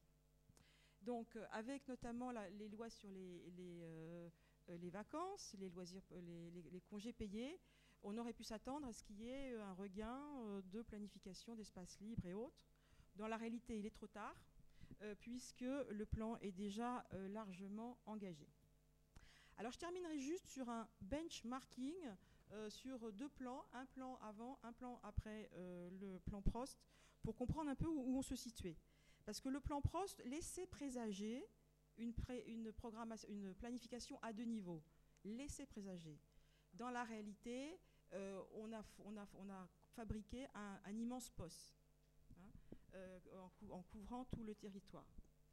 Alors cette planification à deux niveaux, elle commence à émerger notamment avec le, plan de New York, publié en 1929 sous la forme de deux livres, un atlas euh, et euh, des sortes euh, d'illustrations programmatiques suivant différentes thématiques, notamment les logements. Alors New York, c'est très clair en termes d'apport théorique. Bon, on retrouve de nouveau l'idée du grand schéma régional de parc englobant les, forêts euh, au nord de, l'Hudson. Euh, ici, les aménagements aussi euh, d'espaces libres dans le Westchester County, au nord de, la, presqu'île. On voit aussi apparaître les, idées de, plage qui vont être réalisées par Robert Moses sur Long Island. Et puis on a ces fameux diagrammes très clairs de New York en 1960 avec que faire de la circulation radiale. Corinne, est-ce que tu peux nous acheminer Alors, je termine rapidement. Et l'autre idée qui est très claire, c'est comment concevoir les extensions suburbaines avec ces, idées d'unité de, de voisinage. Le plan PROS ne dit rien sur les modèles de, densification, par exemple. Comment densifier la banlieue? Alors, le, plan de Londres, aussi très intéressant, 43-44, le fameux plan Abercrombie, euh, qui va décliner deux échelles, celle euh, du euh, comté de Londres et celle de la région métropolitaine, avec une, production aussi de cartes très intéressantes, ici sur la partie centrale du, du comté de Londres, où l'on voit aussi apparaître l'idée d'une ville multipolaire très nettement. Avec des systèmes aussi, on applique aussi l'idée programmatique des unités de voisinage, c'est-à-dire on va renforcer les équipements autour des communes, disons, du, Grand Londres. Et enfin, à l'échelle régionale, euh, vous voyez apparaître les grosses taches rouges qui sont les idées des villes nouvelles qui vont euh, être implantées à partir des années 45-50. Donc là, le propos, il est clair sur comment finalement densifier. le propos aussi, il est très intéressant en termes de communication. Euh, on va ici employer des, les, fameuses isotypes introduits par l'Autrichien des Siam Otto Neurath, d'ailleurs en Angleterre. Il, va, il va, il va, il va s'exiler avec cette, euh, donc, euh, communication grand public, notamment sur les questions de densité, voilà, où on voit euh, comment répartir la densité, là. Merci, merci beaucoup Corinne pour cette pour la très grande richesse de ton exposé et sa grande concision. On imagine que euh, tous ces points mériteraient d'ample développement. Euh, est-ce qu'il y a euh, dans l'immédiat des questions que vous souhaiteriez poser aux deux premiers orateurs avant que nous fassions une pause, que nous donnions ensuite la parole à Sandrine Barrero et que nous ménagions un temps plus long pour un échange entre nous en fin de séance. Y a-t-il? Oui.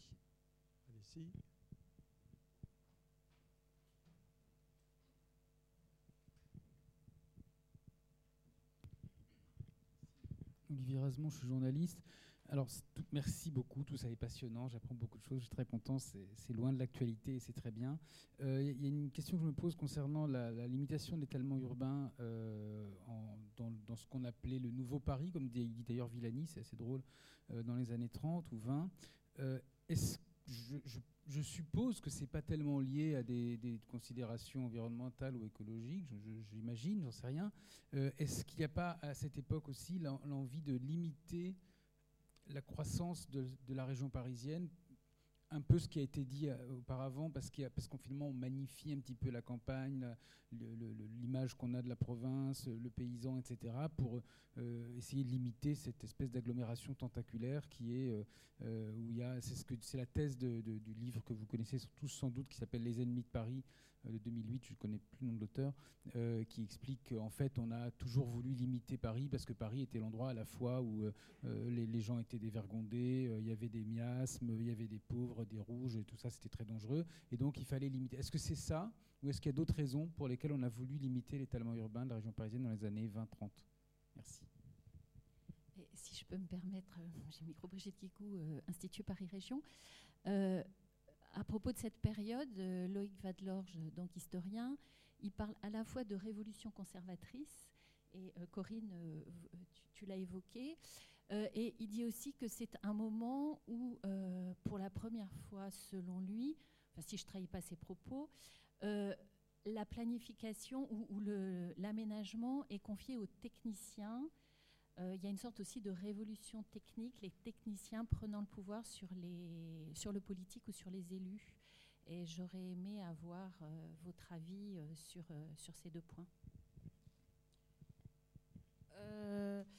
c'est des questions que je me pose aussi en, filigrane, justement en comparant avec l'Allemagne que je connais bien, que je connais mieux d'ailleurs, c'est-à-dire sur quelle, quelle, valeur on donne à ces plans paysagers. et en fait, on peut dire que ce sont des enfin, ce qu'on voit comme, absence, parce qu'il faut voir aussi les absences finalement dans, ces discours. On n'a pas, on n'a pratiquement pas de discours social sur justement les parcs, c'est pour qui, c'est pour quoi faire. Et on a presque des, en termes de, perception, on a des grands bourgeois très, j'allais dire, cultivés, c'est un, plaisir de les, de, les, lire, qui ont des idées très claires, on dirait qu'ils ne regardent pas ce qui se passe. Euh, par exemple, les, euh, pratiques populaires, euh, le, fait qu'on se baigne dans, les, canaux, le cyclisme qui est très, populaire à l'époque. Alors, il y a quelques, éléments, par exemple, qui peuvent faire le, lien, comme le Touring Club, qui en fait fait la promotion à la fois des, loisirs bourgeois ou, autres. Et là, c'est là où on voit aussi le rôle très important de l'automobile, euh, à la fois que dans, l'enquête urbaine, c'est-à-dire que euh, Prost, euh, Vaillat, ils, ont exploré la banlieue en voiture. et donc il y, a un plaisir de l'automobile qui est, là. et évidemment, à l'époque, la France est parmi les pays les plus, motorisés. Enfin, si on, fait l'exception de, la, de la, États-Unis. Euh, pour autant, la classe moyenne ou euh, banale va, avoir sa voiture dans les années 50-60. Donc effectivement, il y, a, un gap là. Euh, alors qu'en en Allemagne, même s'il y a aussi des bourgeois conservateurs, plus ou moins plomb-plomb, et d'ailleurs il y a un paysagisme réactionnaire hein, en Allemagne, mais même sous le nazisme, on, implique la question des loisirs populaires. Ça devient un standard, y compris d'ailleurs dans le plan de New York. Donc là, il y, a, une absence dans la, pensée. Et je crois fondamentalement qu'elle est toujours présente. Voilà.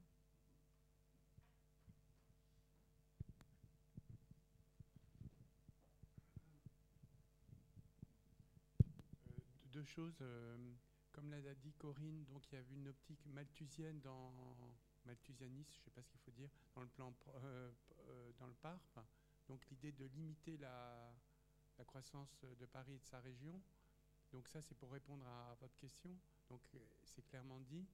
Et par ailleurs, euh, il y a des urbanistes comme euh, Bardet à la fin des années 30 qui vont, eux, avoir une vision un peu à l'échelle du, territoire national et qui vont promouvoir plutôt des villes de, 50, de 30 000 à 50 000 habitants, si mes souvenirs sont bons, et qui vont dire qu'au-delà de 300 000, euh, une, entité urbaine est soumise à toutes les pathologies qu'on connaît, etc.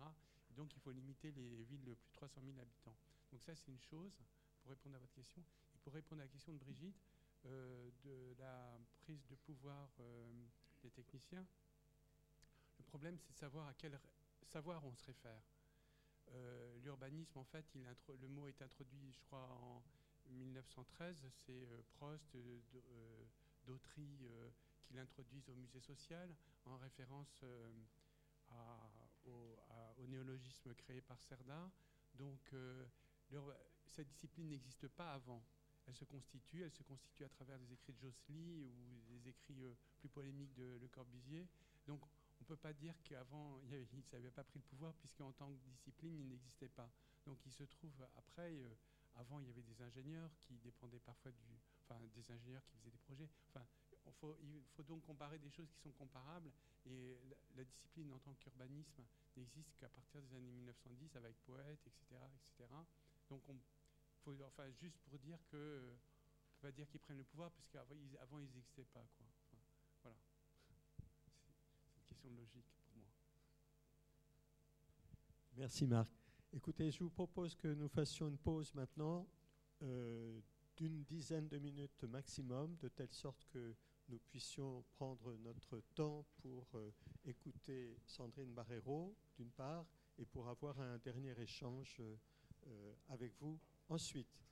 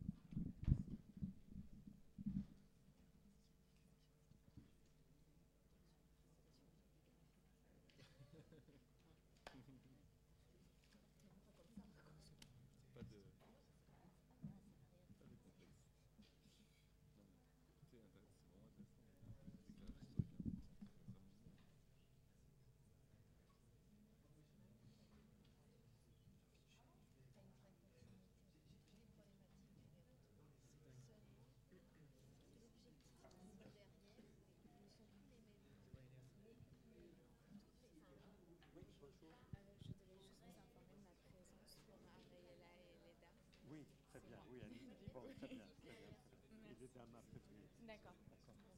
Merci. Oui. Je m'appelle Arnaud Payard.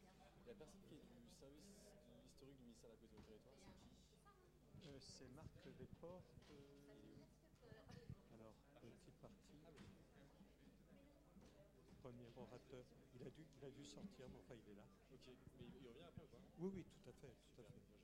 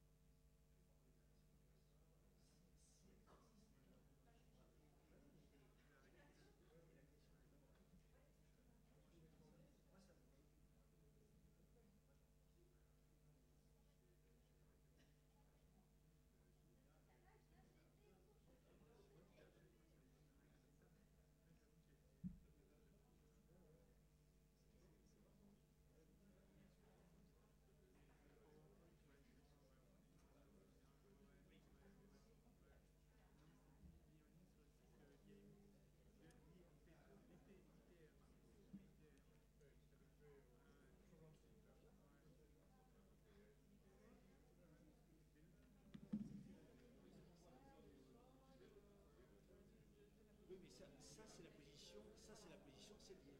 C'est ça. C'est la position Célier. Mais moi, ce que j'arrive pas, parce que je suis pas historien, c'est avoir pourquoi la vision de Célier est partagée. La Célier,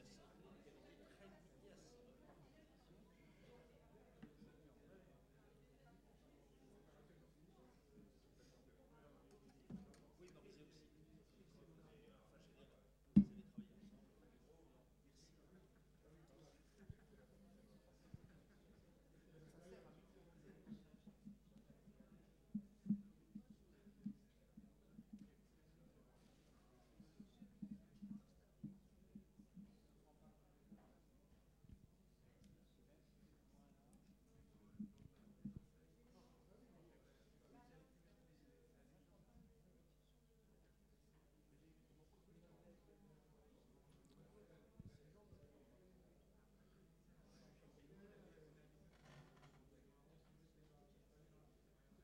Merci de reprendre place. Avant que nous poursuivions notre séance,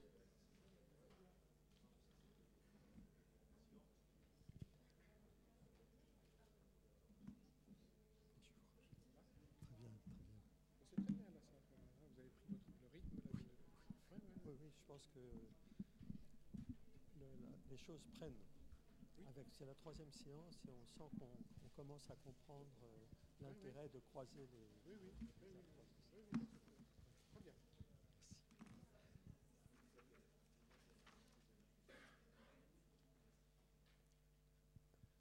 Alors, je, je disais en commençant que euh, l'objectif de ce séminaire est de croiser nos différentes euh, cultures euh, professionnelles, intellectuelles, institutionnelles.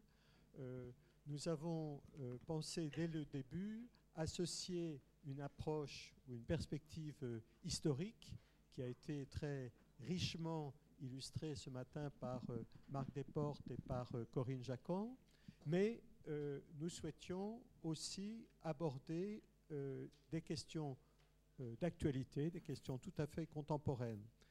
Donc au prix d'un saut historique de quelques 70 ans, on aura évidemment l'occasion de revenir euh, sur euh, la longue période de, l'après-guerre en France. Au prix de ce saut historique, nous allons euh, parler aujourd'hui, et Sandrine Barrero va nous parler aujourd'hui du SDRIF de 2013 et de ses évolutions depuis. Deux mots pour la présenter. Sandrine Barrero a une double formation de juriste et d'urbaniste. Elle a une longue expérience du travail de ce qui est devenu aujourd'hui euh, l'Institut euh, Paris Région, qui était, je vous le rappelle, l'Institut d'aménagement euh, et d'urbanisme de la région Île-de-France. Euh, elle a été en particulier en charge justement du SDRIF de 2013, euh, dont elle a euh, étudié euh, l'adaptation à ces différentes échelles spatiales et temporelles, et euh, elle a été en charge aussi de l'explicitation du projet en vue de la concertation et de la négociation. Hein, C'est un point qui a été évoqué par allusion euh, ce matin, cette question de, euh, à la fois de la, publicité euh, de ces grands documents qui orientent le développement de la région parisienne et pas simplement de la publicité, mais de la négociation avec toutes les parties concernées. Depuis 2014, Sandrine Barrero dirige la mission euh, planification euh, qui est en charge de la mise en œuvre du STRIF de 2013. Euh, Sandrine Barrero a par ailleurs des missions d'expertise à l'étranger. La, la culture française et parisienne en matière d'aménagement et de planification intéresse évidemment euh, d'autres pays que le nôtre. Et euh, Sandrine est aussi en charge de formation, notamment sur les aspects juridiques des questions que nous évoquons. Merci, vous avez la parole. Merci, bonjour à tous. Euh, donc moi j'ai choisi d'appeler ma présentation, enfin le sous-titre, au-delà de la présentation du schéma directeur Île-de-France 2030, c'est plutôt effectivement vous présenter en quoi ce schéma directeur, merci. Non, je pense, sauf si on m'entend pas, mais euh, euh, est assez révélateur, on va dire, de, temps de transition. Alors j'ai appelé ça transition, il y a des fois je vous dirais transition, des fois plutôt mise en tension, voilà, parce que euh, c'est pour... Il y a des cas où ces, deux notions vont se recouper un peu. Alors, tout d'abord, vous dire ce qu'est le schéma directeur de la région Île-de-France. Euh, on, a vu le plan Prost, mais euh, depuis, euh, la législation a évolué en matière de planification régionale. Il y a eu d'importantes évolutions institutionnelles, une démultiplication de la planification sectorielle, que ce soit en matière d'environnement, en matière de logement, etc. Et donc, je dirais que le cadre, euh, le cadre que peut représenter le schéma directeur d'Île-de-France aujourd'hui n'est pas le cadre euh, qu'il représentait euh, voilà, il y a encore quelques années. Et donc ce schéma directeur, bon, il a pour vocation, alors ça c'est assez classique, hein, voilà, d'organiser finalement le développement régional, de, mettre en- de donner les moyens de création d'une armature euh, via des transports, euh, via euh, des. là aussi, pour autant, on parle aussi encore un peu de, zonage, hein, en, donnant la localisation préférentielle, des extensions urbaines, des activités industrielles, etc.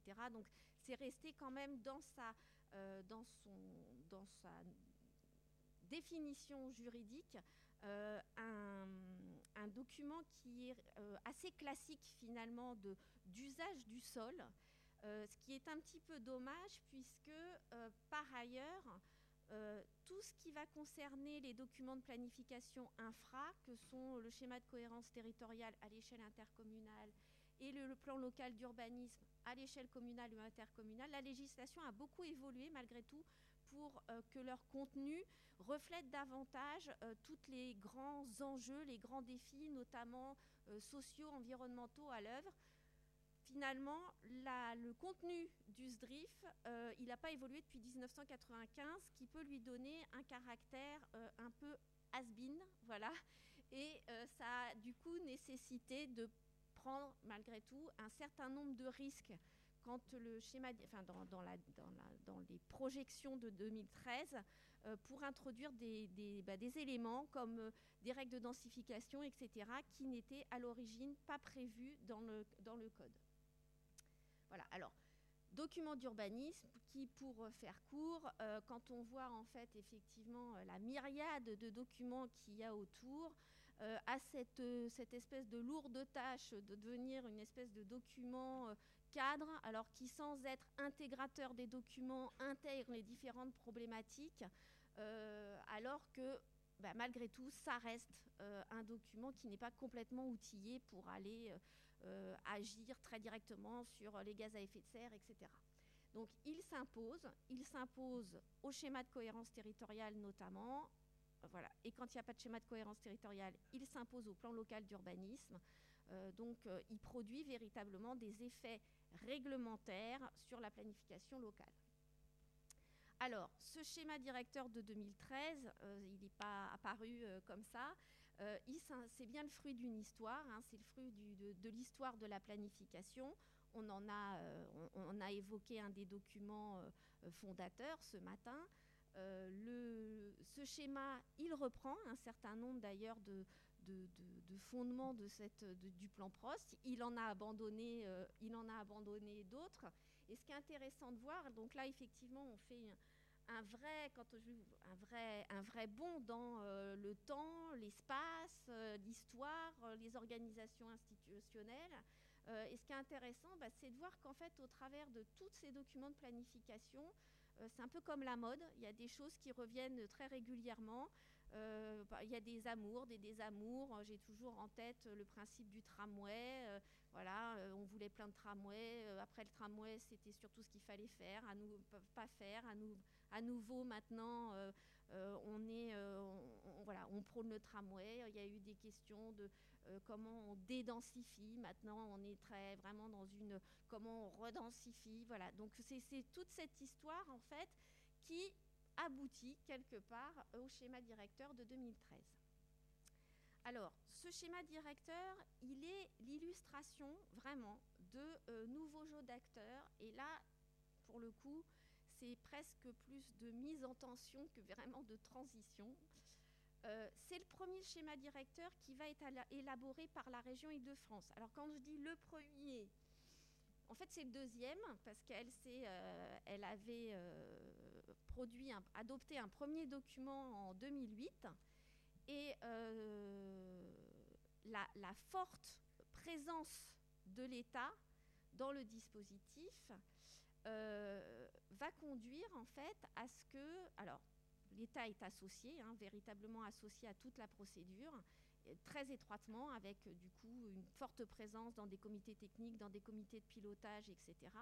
Mais là, on voit bien que ce n'est pas forcément les techniciens qui prennent le pouvoir, mais que le pouvoir reste bien aux politiques, puisque dans cette mise en tension entre un projet régional et un projet étatique, le schéma directeur de 2008, qui devait être transmis au Conseil d'État, va rester bloqué dans un tiroir le temps que l'État sorte la loi du Grand Paris, la loi Grenelle, et à ce moment-là, quand euh, le schéma directeur va pouvoir être présenté en Conseil d'État, eh bien effectivement, on va nous demander, enfin on va demander à la région euh, de revoir euh, sa copie puisque on n'intègre pas l'objectif de 70 000 logements, on n'intègre pas le Grand Paris Express, et donc voilà. Donc véritablement, la présence de l'État en Île-de-France, malgré plus de 20 ans de décentralisation, fait que il y a vraiment une mise en tension entre une vision nationale et une vision régionale.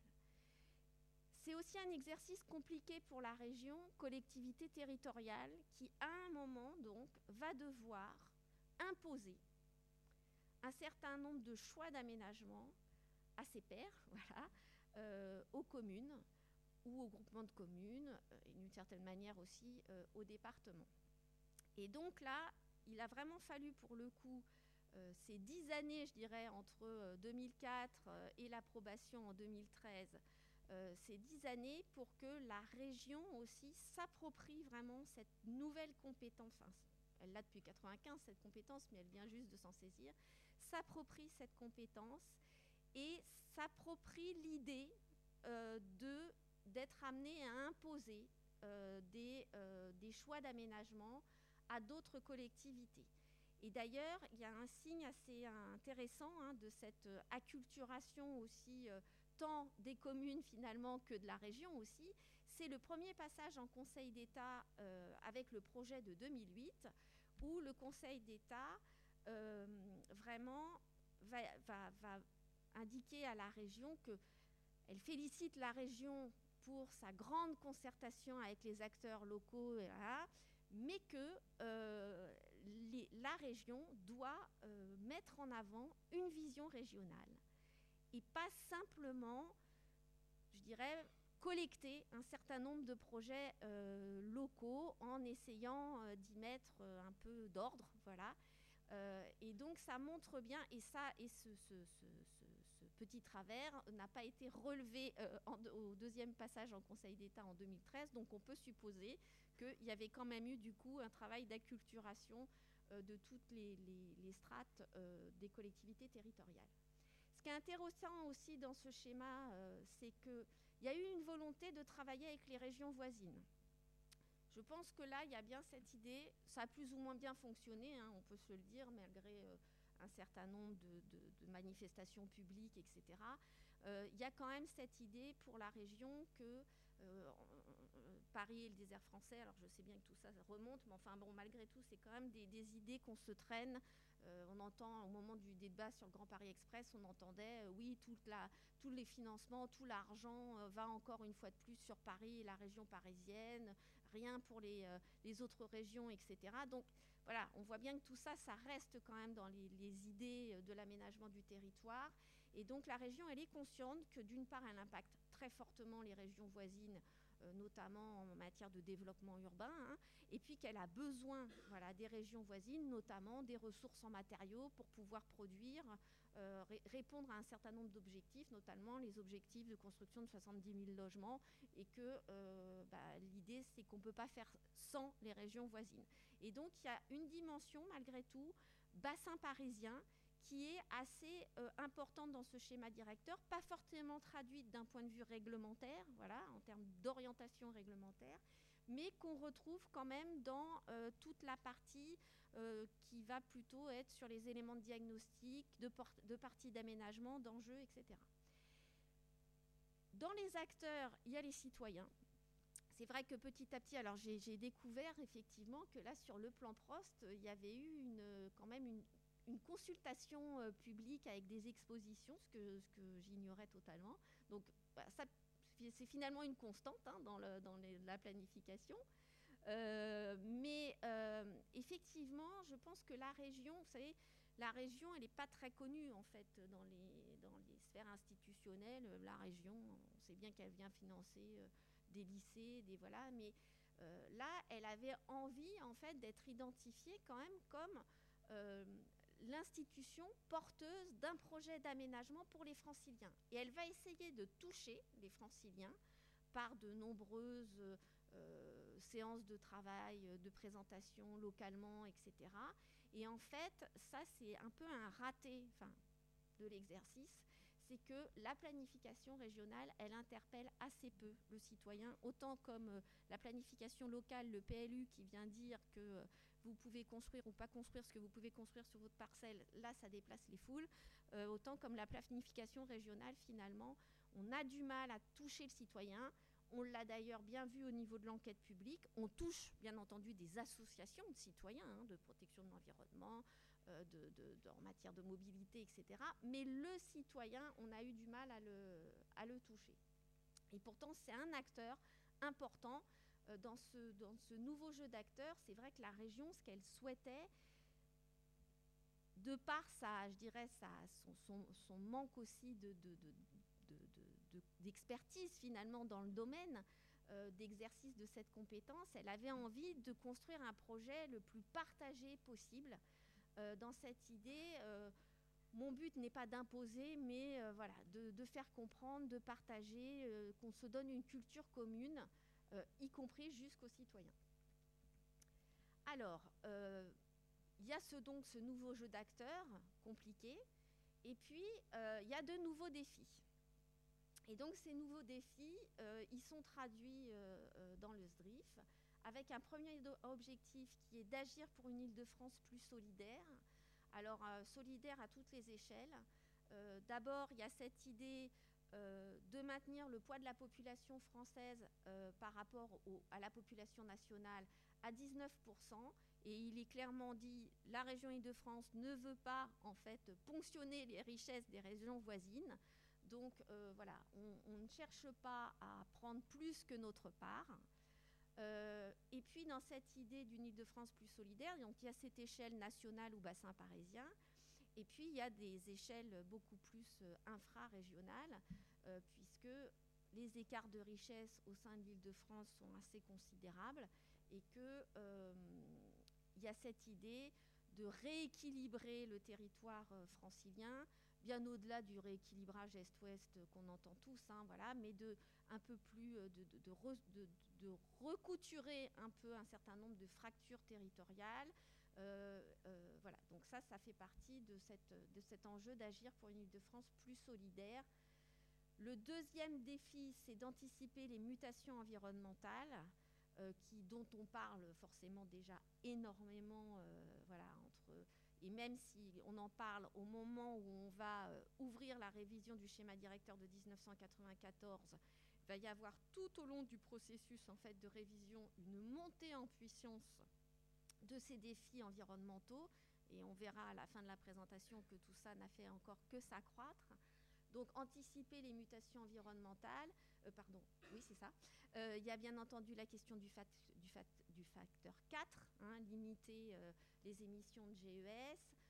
Tout ça va passer par des choix d'aménagement importants et notamment le paquet qui va être mis sur les transports collectifs plutôt que sur les infrastructures routières. Il y a aussi toute cette, euh, toute cette prise de conscience de la perte de biodiversité, de la volonté d'agir en fonction bah, du, maintien de cette biodiversité et même de, et puis toute la partie aussi qui va relever euh, des îlots de chaleur urbains, euh, de la prise en compte des risques en Ile-de-France. Troisième grand défi, conforter l'attractivité d'Île-de-France, région capitale, PIB 31% euh, de la richesse nationale, 5% de la richesse européenne. C'est un, moteur économique, euh, c'est le moteur national, c'est un moteur euh, mondial. Et bon, il faut absolument conforter cette attractivité qui, par certains côtés, s'érode. Voilà. Mais il faut aussi que cette, attra- cette attractivité, pardon, elle bénéficie à tous. Et dans cette idée d'attractivité, il y a le fait de, euh, de- d'encourager, d'en- d'entamer en fait cette conversion à la fois écologique euh, et sociale de l'économie, avec cette volonté que aussi de pouvoir offrir un emploi euh, à tous et pas que euh, à ceux qui sont les plus formés et qui, sont en plus déjà en fait en lien avec ce marché de l'attractivité. Et donc c'est aussi la question par exemple de la réindustrialisation de notre territoire. Dans ces, alors, ces nouveaux défis, voilà, je vous les ai présentés rapidement. C'est des défis assez globaux, hein, en fait, parce qu'en fait, tout, aussi l'enjeu de ce, schéma directeur, c'est que la mondialisation est largement passée par là, et que du coup, il faut systématiquement jongler entre euh, renforcer la place de la région au niveau euh, européen euh, et international, et puis renforcer la place du citoyen, enfin la qualité de vie du citoyen au sein de cette région. Donc à chaque fois, en fait, donc ces, trois défis sont très globaux et ils vont, je dirais, de l'échelle la, plus macro à l'échelle la plus micro. Et donc pour donner du, du- je dirais, du sens plus spatial euh, à ces objectifs, euh, en tout cas un sens en matière de projet d'aménagement, ils vont être déclinés, alors d'une part au travers de trois piliers, qu'on va appeler le premier pilier, c'est relier structuré. Donc c'est tout ce qui va faire du lien en fait entre euh, euh, les, territoires.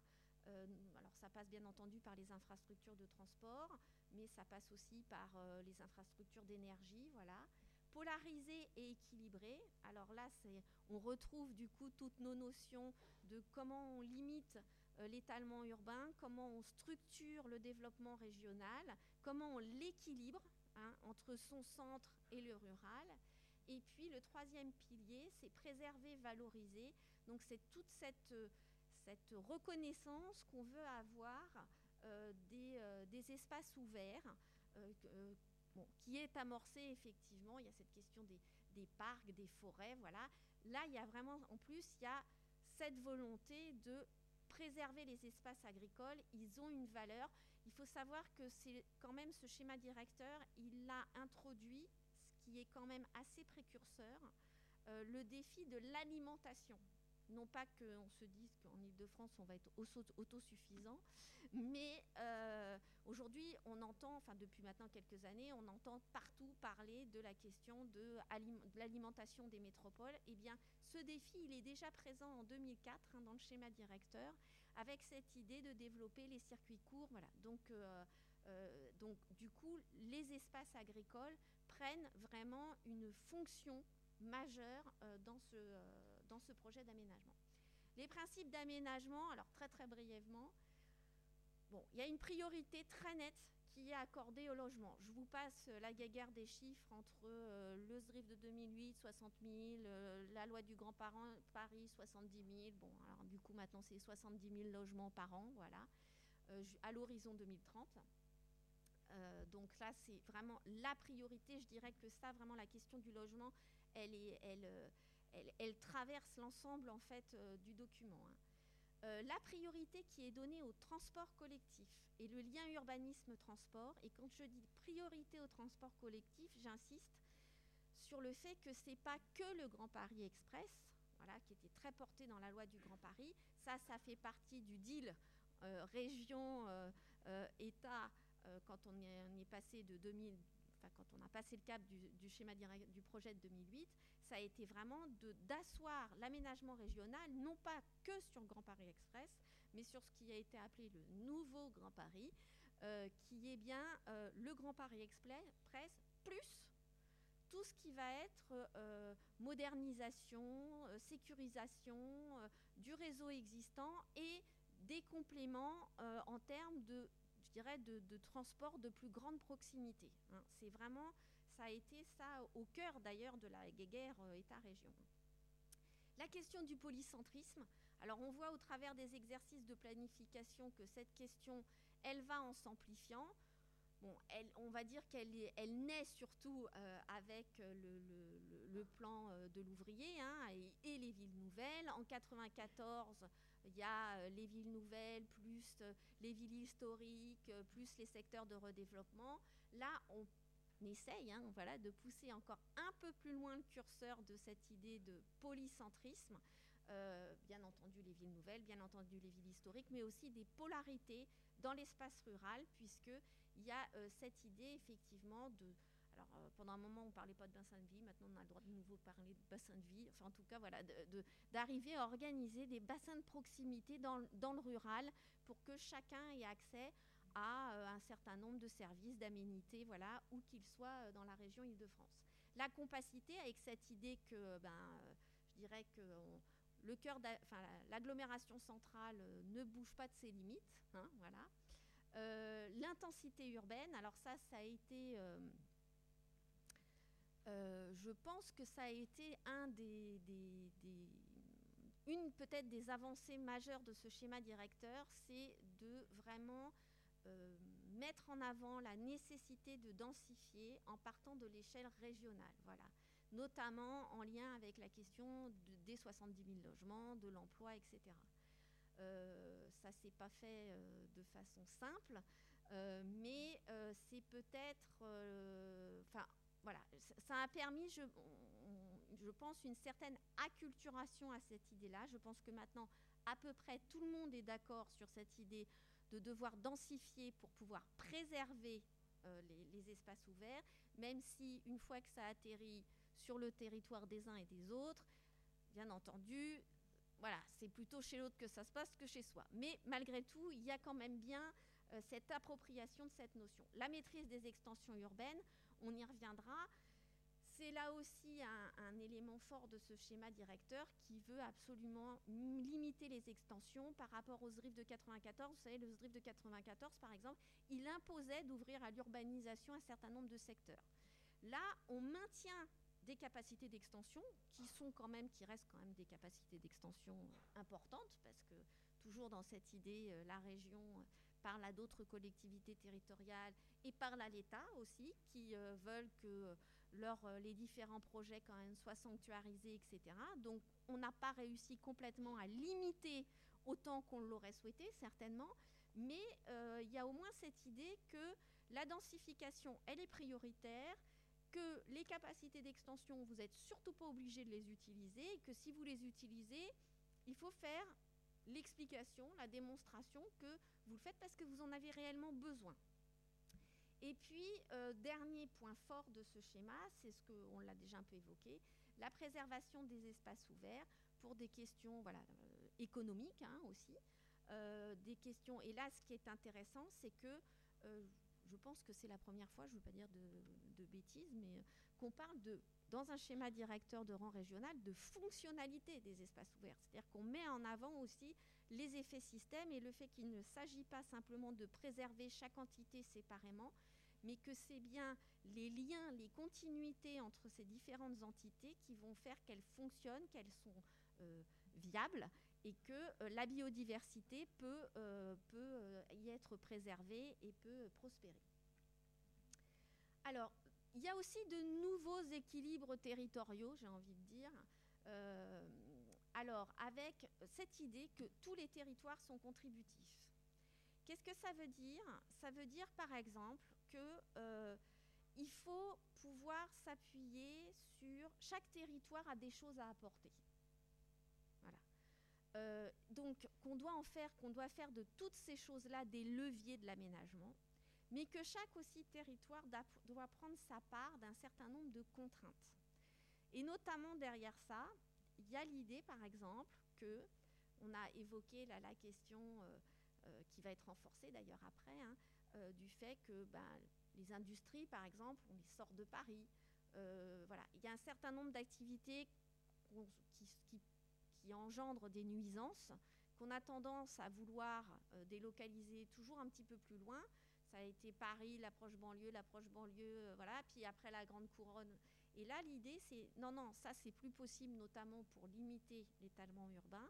Donc, euh, la zone dense, par exemple, doit conserver ses espaces logistiques, doit conserver son artisanat, de façon à ce que ça, ça, ça concourt à la préservation des espaces naturels agri- agricoles et forestiers de grande couronne, mais aussi que ça participe d'un fonctionnement de plus grande proximité. Alors, tous les territoires sont contributifs, chacun à leur façon, avec des degrés différents. Il y a cette idée de structurer le cœur de métropole comme pièce maîtresse du développement régional. Pourquoi? Parce que là, il y a quand même c'est là qu'il y a le plus grand, le meilleur niveau de desserte, renforcé aussi par l'arrivée du Grand Paris Express, donc par des investissements lourds. Et du coup, en échange, il y a les contrats de développement territoriaux aussi qui se font en même temps, qui vont exiger du coup une participation à l'effort de logement euh, plus substantielle, je vais dire, que ce qu'on attend euh, des autres territoires. Donc, pièce maîtresse du développement régional. L'offre en transport, elle est là. C'est là l'offre en emploi aussi est beaucoup là. Donc c'est là prioritairement qu'il faut euh, densifier. Autre, euh, autre grand type de territoire, conforter les grandes po- polarités entre cœur de métropole et espace rural. Et dans cette idée aussi de on les conforte, on conforte aussi les polarités pour préserver aussi ce qui est notre ceinture verte, hein, voilà, de façon à se dire on arrête aussi le mitage de cette ceinture verte. Enfin, révéler les atouts métropolitains des territoires ruraux. Dans ces atouts métropolitains des territoires ruraux, il y a notamment cette place euh, de l'agriculture euh, qui est une richesse métropolitaine majeure. Alors, je vous ai mis cette, euh, carte. Alors, il y a deux. Du coup, ce qui est intéressant, c'est que certes, on a la carte régionale, mais du coup, on a fait un zoom sur le cœur de métropole, donc la, zone la plus dense. Euh, c'est pas, du coup, c'est pas un impensé dans la planification régionale. Elle a des obligations euh, qui, lui sont, euh, qui lui sont propres. Euh, et puis, je vous ai mis aussi cette carte-là parce qu'elle elle me renvoie au- aussi un peu euh, à, la, carte du, du parc, comme ça, sur euh, les quatre grandes classifications euh, de communes. Bah, nous, en fait, on a une classification aussi de, de territoires avec alors au- aussi des, du coup des, gradients quelque part de développement qui sont attendus en fonction de ces classes de territoire avec le cœur de métropole, l'agglomération centrale, les polarités des autres agglomérations et le secteur rural. Voilà. Alors, ce SRIF, c'est aussi de nouvelles méthodes.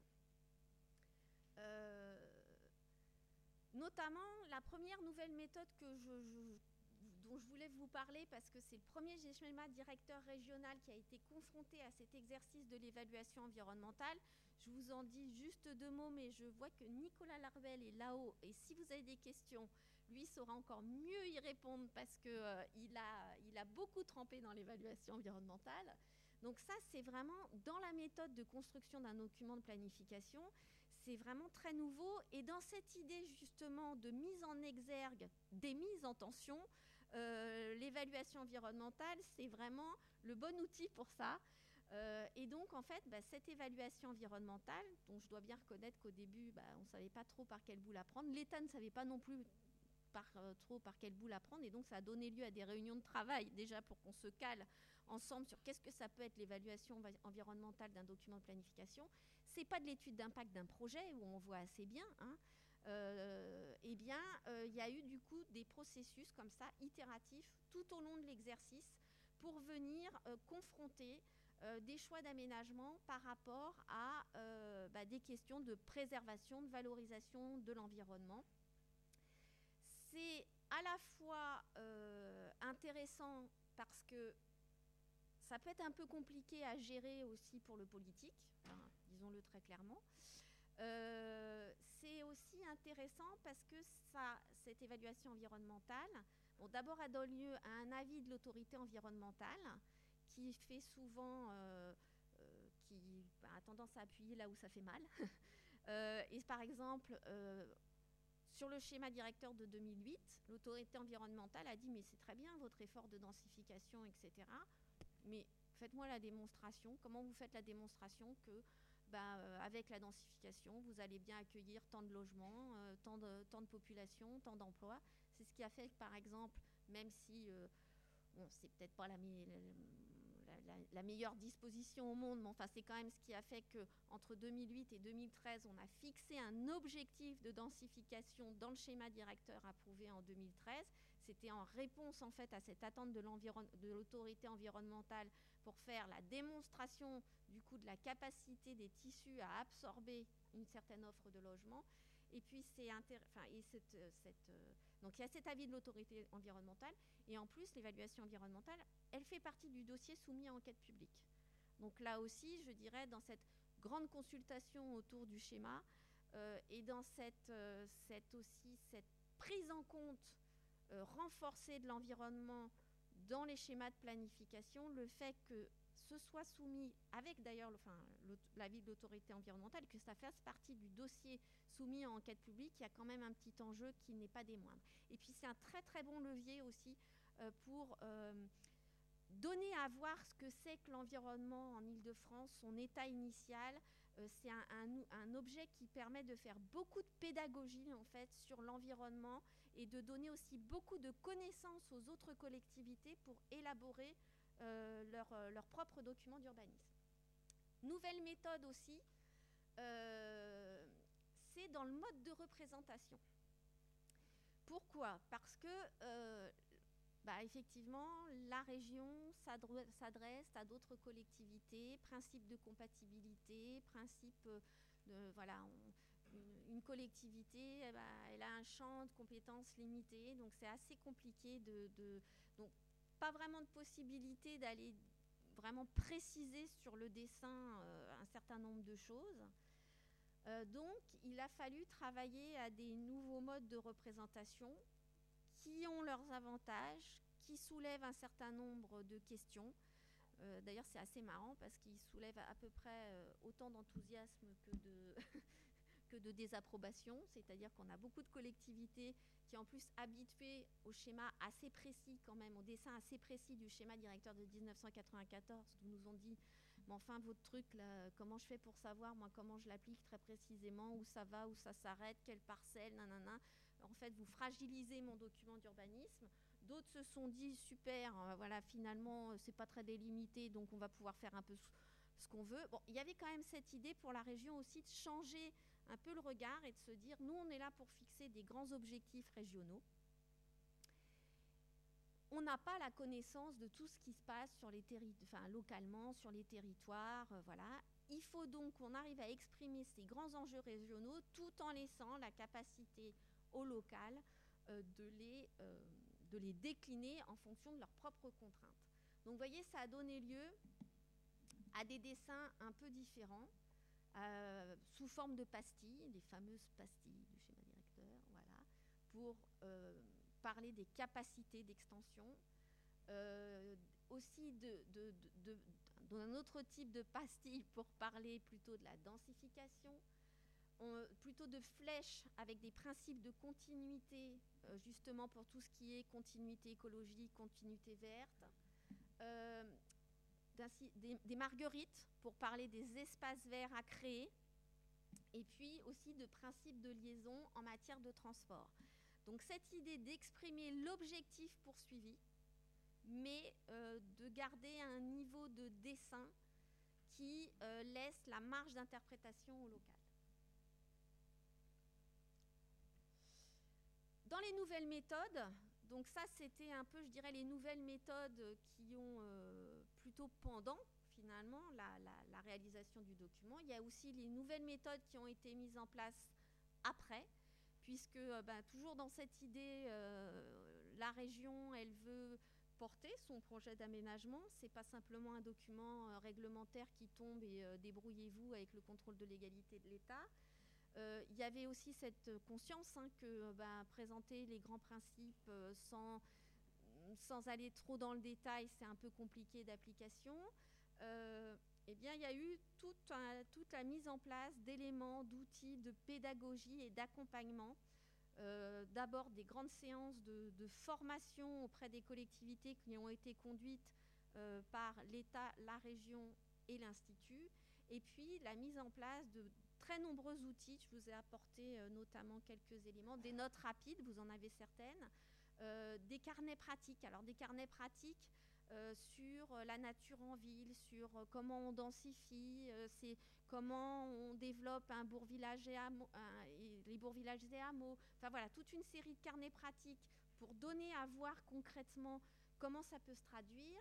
Et un outil, euh, un, outil, alors là aussi Nicolas Larvel pourrait vous en parler parce qu'il a été à l'origine du premier, euh, premier outil, le référentiel territorial du SDRIF, où en fait on a rentré en base de données le texte, les cartes du SDRIF, et par cet outil, euh, vous rentrez par euh, une commune, un département, une intercommunalité, euh, la région, enfin voilà, et ça vient décliner tout ce que le SDRIF dit sur votre territoire.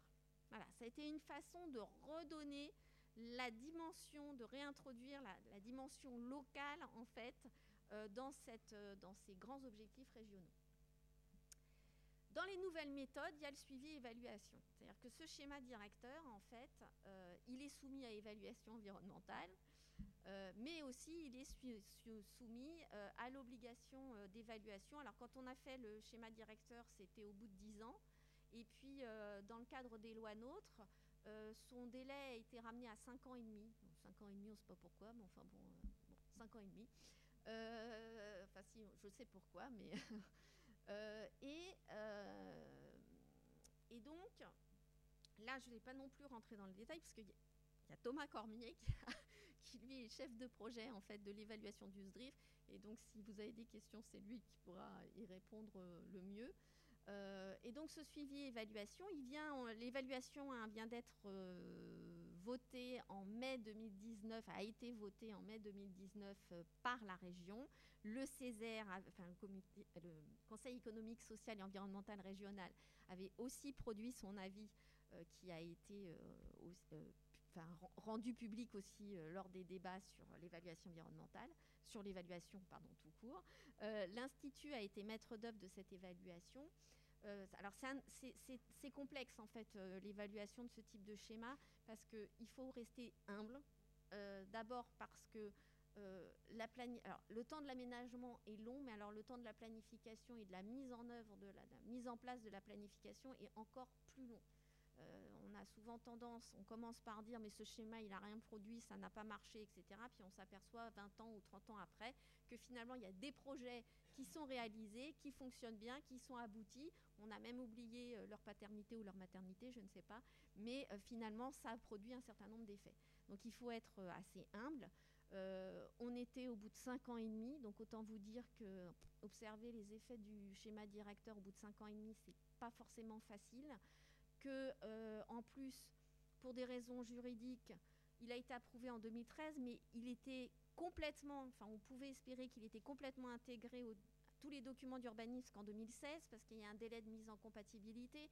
Enfin donc vous voyez, tirer des conclusions pour dire euh, super, ça marche très très bien, ou, euh, ou dire non non c'est une catastrophe, on n'en était pas, pas capable. Je suis trop Bon. Euh, donc, suivre et évaluer le SDRIF, qu'est-ce que ça veut dire? Ça veut dire évaluer sa fonction réglementaire, donc c'est-à-dire éplucher un certain nombre de documents d'urbanisme locaux pour voir à quel point ils font référence au SDRIF, ils reprennent un certain nombre d'orientations du SDRIF, etc. C'est évaluer sa fonction de document cadre.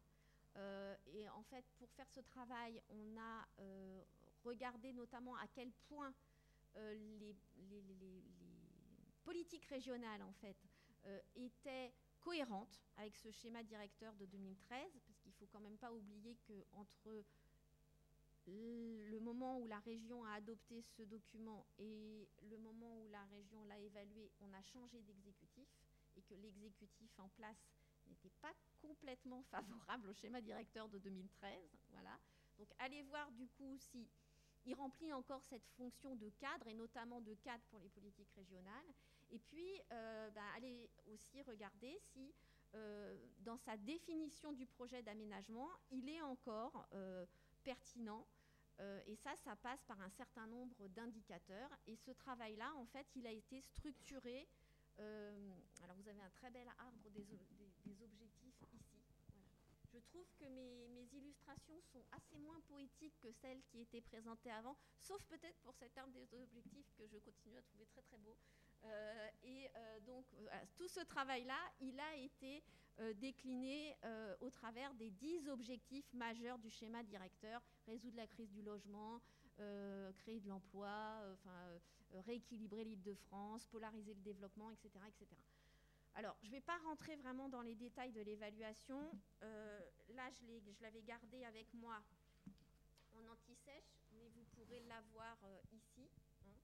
Euh, mais euh, voilà, pour vous dire qu'en termes de construction de logements, pour le moment, on peut tous se féliciter, mais qu'on a pris tellement de retard euh, qu'il faudrait maintenir le rythme qu'on a observé là durant ces deux dernières années encore bien longtemps pour remplir la copie, et qu'en termes de consommation d'espace, le rythme de consommation continue à baisser. Voilà, on est très en deçà des 1300 hectares en moyenne par an à l'horizon 2030, voilà, donnés par le SDRIF, mais que euh, le- le- le- les objectifs aujourd'hui nationaux qui arrivent font dire qu'on est finalement dans une consommation d'espace qui reste excessive.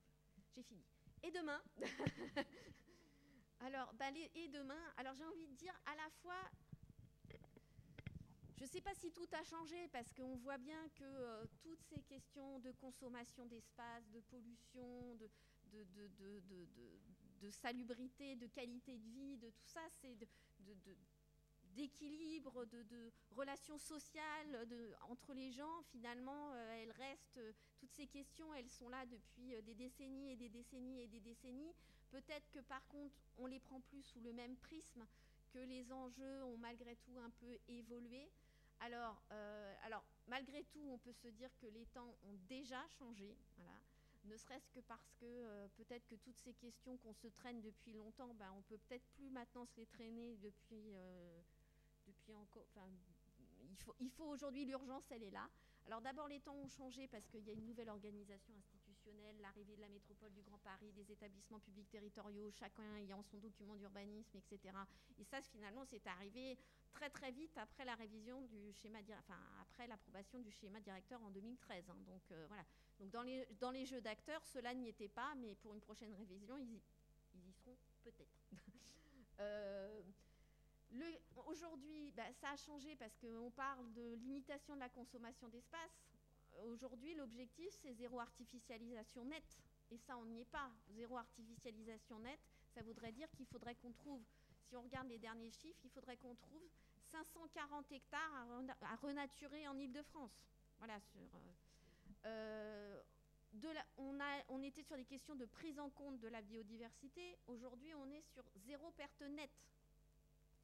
Moi qui trouvais qu'il y avait beaucoup de chiffres dans le schéma directeur, je trouve que là, on, euh, on est passé du facteur 4 au zéro émission nette. Voilà. Et puis, euh, il y a, avant on parlait assez facilement de déséquilibre Est-Ouest. Aujourd'hui, les fractures sociales, les fractures territoriales, elles sont multiples. Elles sont au sein de chaque commune, au sein de chaque territoire. Et, euh, et c'est pas ça va nécessiter forcément de réfléchir la question de l'aménagement régional bien différemment. Je crois que j'ai fini. Merci beaucoup. Alors, il est euh, midi 10.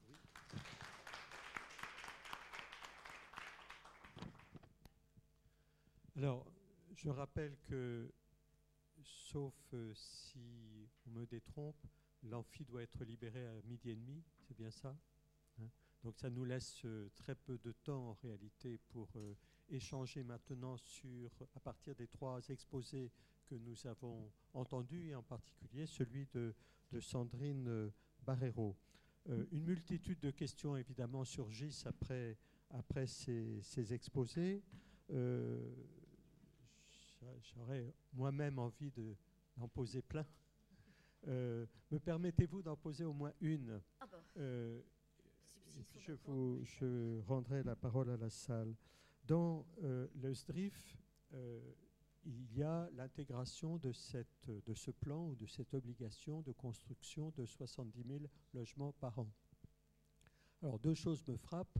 La première, l'intégration de la question de l'habitat euh, dans les objectifs de planification. On a l'habitude d'avoir une lecture plutôt euh, urbanistique, euh, espace public, système euh, réseau, qu'une approche en termes d'habitat. Donc il me semble que c'est quelque chose de tout à fait essentiel. Et c'est essentiel aussi pour une raison que vous soulignez à l'instant, c'est que les temporalités ne sont pas les mêmes. Entre une obligation de construction euh, à cette hauteur-là euh, chaque année et puis euh, les, orientations qui concernent plutôt le moyen terme, sinon le long terme, il y a une question majeure qui est posée sur la conduite, notamment des opérations. Et donc, c'est un troisième volet de ma question. Comment passe-t-on justement euh, à l'opérationnel à partir de ces grandes orientations stratégiques?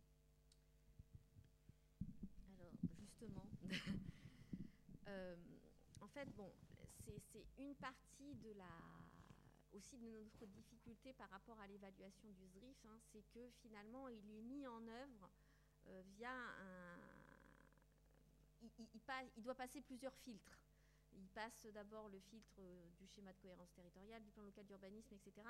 Donc, euh, c'est- là où on a à chaque fois, je dirais peut-être, une perte en, puissance euh, voilà, pour aller jusqu'à l'opération d'aménagement. Il y a encore quelque chose qu'on ne sait pas très bien faire, je trouve, c'est justement d'aller regarder à quel point, même d'un point de vue théorique, hein, sans- sans y mettre de questions d'application réglementaire, c'est à quel point on peut remettre en fait en perspective une opération d'aménagement par rapport à des ambitions plus globales. Ça, c'est quelque chose qu'on ne sait pas bien faire.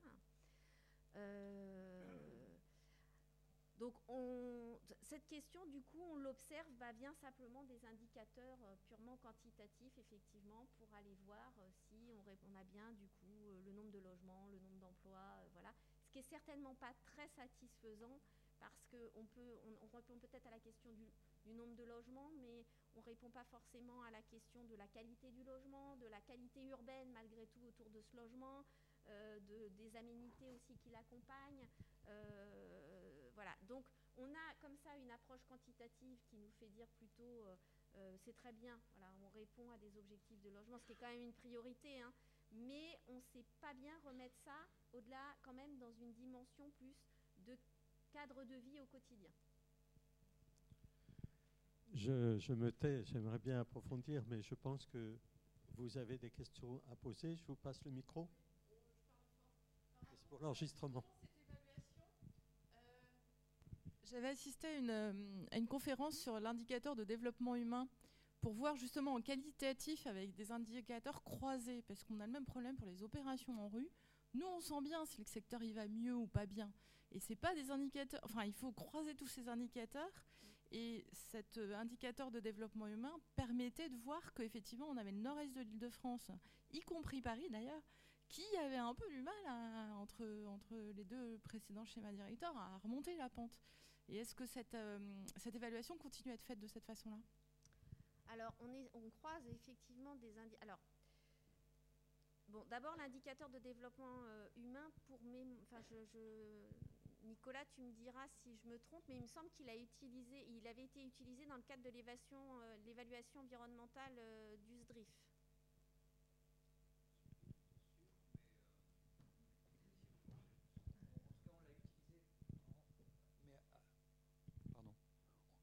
Bonjour. Euh, on l'a utilisé, mais en tout cas jamais en diachronique jusqu'ici pour faire de l'évaluation de politique publique Oui. à l'Institut, de ce que j'en sais. Euh, donc on a, on- puisque je vous rappelle, l'indicateur, l'indice de développement humain, il croise, euh, enfin l'indice qu'on appelle l'indice territorialisé de développement humain, qui est in- inspiré de celui de l'ONU, et, et qu'on peut calculer à l'échelle, jusqu'à l'échelle de la commune. Il croise trois indicateurs qui sont des indicateurs de revenus, de santé et d'éducation. Euh, et ça, je me souviens pas qu'on l'ait utilisé. euh, je ne sais pas s'il a été utilisé dans euh, l'évaluation. non, on l'a euh, pas utilisé dans l'évaluation. Ça ne veut pas pas. dire qu'on n'a pas regardé hein, et qu'on n'en tient pas compte. Mais euh, c'est vrai qu'en fait, on, on s'est ciblé sur. euh, on, a, on a fait le choix de prendre 10 grands objectifs du SDRIF. Après, on a essayé de simplifier aussi les indicateurs euh, voilà, et de, de revenir plutôt à des choses euh, un peu plus classiques, mine de rien. Et euh, du coup, on ne l'a pas utilisé, mais, euh, mais ça fait partie par contre des éléments de contexte, de l'évolution globale en fait de l'île de France qu'on utilise. Parce que c'est ça, c'est aussi toute la difficulté de l'évaluation, c'est qu'on a beaucoup d'indicateurs qu'on peut utiliser, mais on a essayé de cibler des indicateurs en se disant peut-être que cela, le SDRIF a vraiment eu un effet. Voilà, parce qu'il y a beaucoup de choses, faut, se dire quand même euh, les choses, il y, a, beaucoup, beaucoup, beaucoup d'éléments de la, qualité de vie, etc., sur lesquels on peut peut pas vérifier le lien direct de cause à effet entre le SDRIF et ce qui se passe. Voilà. Et ça, pour nous, ce type d'indicateur-là, c'est vraiment plutôt des indicateurs globaux de contexte qui nous aident à définir effectivement les politiques d'aménagement, etc., mais pas tant à dire si, euh, à évaluer les effets du SDRIF. Mais on pourrait effectivement, ça vaudrait le coup de regarder quand même euh, dans, dans, un exercice, comme on va réviser le SDRIF, de toute façon, ça vaut le coup effectivement de regarder à quel point ce contexte a évolué.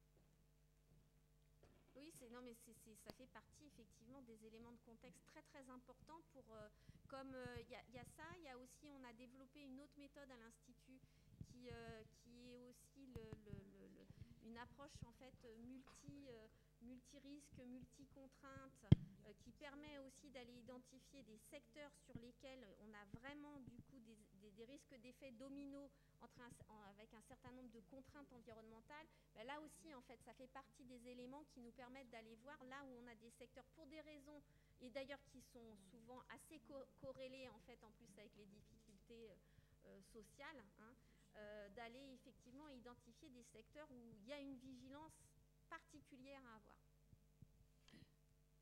Oui, Marcel Rousset-Deschamps, je suis retraité et militant associatif à la Seine et pas à vendre. Je ne parle donc euh, en mon nom, mais aussi au nom de mon association. Euh, nous, ce qui nous frappe dans notre activité le long de la Seine, euh, d'une part, c'est l'importance du travail qui est fait en termes de, recherche et de travaux pratiques, je dirais, par l'Institut d'urbanisme de la région Île-de-France. Il y a vraiment un gros travail qui, nous est très utile. Cela dit, sur le schéma directeur lui-même, on a vraiment l'impression que c'est une révision complète qu'il faut faire. On n'est plus du tout, quand on lit ce document, plus du tout dans l'urbanisme que l'on souhaite actuellement. Il faut absolument faire table rase de tout ce qui contient, retenir simplement les, les, bons, les bons, aspects naturellement, mais vraiment euh, faire une vraie révolution en matière d'urbanisme, trouver un nouvel urbanisme. Parce que c'est le seul document qui est fondamental pour l'aménagement de la région. Or, quand on regarde concrètement comment ça se passe actuellement, des tas d'opérations se font euh, au détriment des zones industrielles. Toutes les zones industrielles en bord de Seine sont actuellement euh, quasiment en spéculation foncière. Tous, quasiment tous, quel que soit l'endroit. Ça a commencé par les Hauts-de-Seine, mais maintenant c'est partout. Donc euh, il y a vraiment un travail urgent à faire. Quand on voit ce qui se passe par exemple à Cormeil en Parisie, avec l'opération Seine-Parisie, 12 hectares, 100 000 m2 en bord de Seine, c'est du, style ici en pleine campagne. Enfin, je veux dire, on est dans l'urgence absolue et on a l'impression que, alors, naturellement, il y a des temporalités à respecter, on est tout à fait d'accord, mais là, on est dans l'urgence absolue pour arrêter un certain nombre de projets qui sont en cours et pour redéfinir un nouvel urbanisme.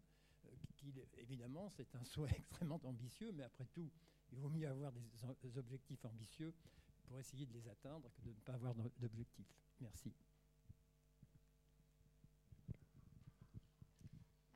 Le SDRIF prévoit en principe effectivement le maintien hein, des espaces industriels, notamment, alors il y a les espaces industriels, il y a aussi euh, la question des espaces logistiques où c'est quand même, euh, euh, ça a donné lieu d'ailleurs à des, échanges extrêmement tendus, notamment avec la ville de Paris, sur le maintien des espaces logistiques, y compris au cœur de Paris, etc.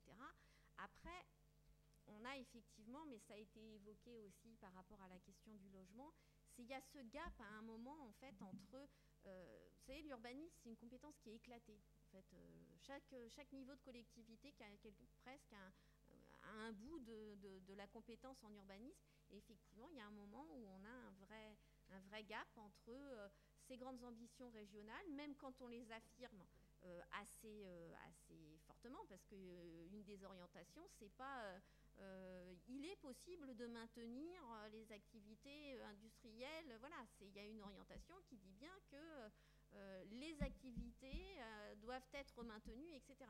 Mais il y a tout le chaînage, puis en bout du chaînage, il y a le permis de construire délivré par le maire, avec un certain nombre effectivement de lui-même est soumis à un certain nombre en fait de, de- contraintes, voilà, d'activités nuisantes. D'ailleurs, c'est intéressant ce que vous évoquez parce que y a Martial Vialex qui interviendra avec Sabine Barle lors d'une prochaine euh, séance, va revenir du coup sur toute cette idée de la ville productive, du fait de l'immense difficulté à maintenir les équipements productifs, on va dire au sens très très large, au sein de la ville, parce qu'ils sont porteurs d'un certain nombre de contraintes et que ces contraintes, à un moment, il va bien falloir les accepter. Ce qu'on ne voulait plus faire jusqu'à présent, il va bien falloir euh, les accepter. Donc, voilà, je- là, j'avoue que je ne sais pas quoi vous répondre parce qu'on fait le même constat, malheureusement. C'est que malgré des ambitions régionales et des orientations réglementaires qui ne sont pas vraiment sujettes à interprétation, eh ben, au bout du bout, arrivé au permis de construire, eh il y, a, des choix locaux qui, euh, prévalent. Euh, pour euh, enfin, com- compléter l'intervention de Marcel, euh, moi aussi je suis à la, la scène n'est pas avant, je suis assez contente. Mais euh, le- d'ailleurs c'est compliqué hein, de, lier une, activité associative militante avec euh, une pratique, disons, scientifique. C'est pas toujours facile. hein. Mais ce que je veux dire par là, c'est que effectivement on est, à une époque où il y a une sorte euh, d'insatisfaction globale. Et euh, alors, quel type de plan on veut? Bah, bah, Ça n'avait pas été posé en 34, par exemple. hein. On on on- et donc, euh, finalement, le résultat, bah, il, a, il a été ce qui- ce qu'il était. Alors, c'est vrai que quand on voit le. Il y a une fois une, mé- une mécanique, une, une production euh, d'études et, et- et aussi pédagogique qui est très importante à, à- à l'IAU et qui est. et Enfin, excusez-moi, IPR, et qui est, qui est vraiment à, valoriser. D'un autre côté, la question de la territorialisation, voilà. Nous, on travaille sur le sur sur euh, sur le- le- l'espace de, de la Seine, à la fois comme espace vivant, euh, comme espace paysager, etc. Et on ne trouve pas que ce soit à l'IAU ou alors à enfin ou alors euh, dans la, la métropole du- du Grand Paris un niveau de planification qui parle de ça.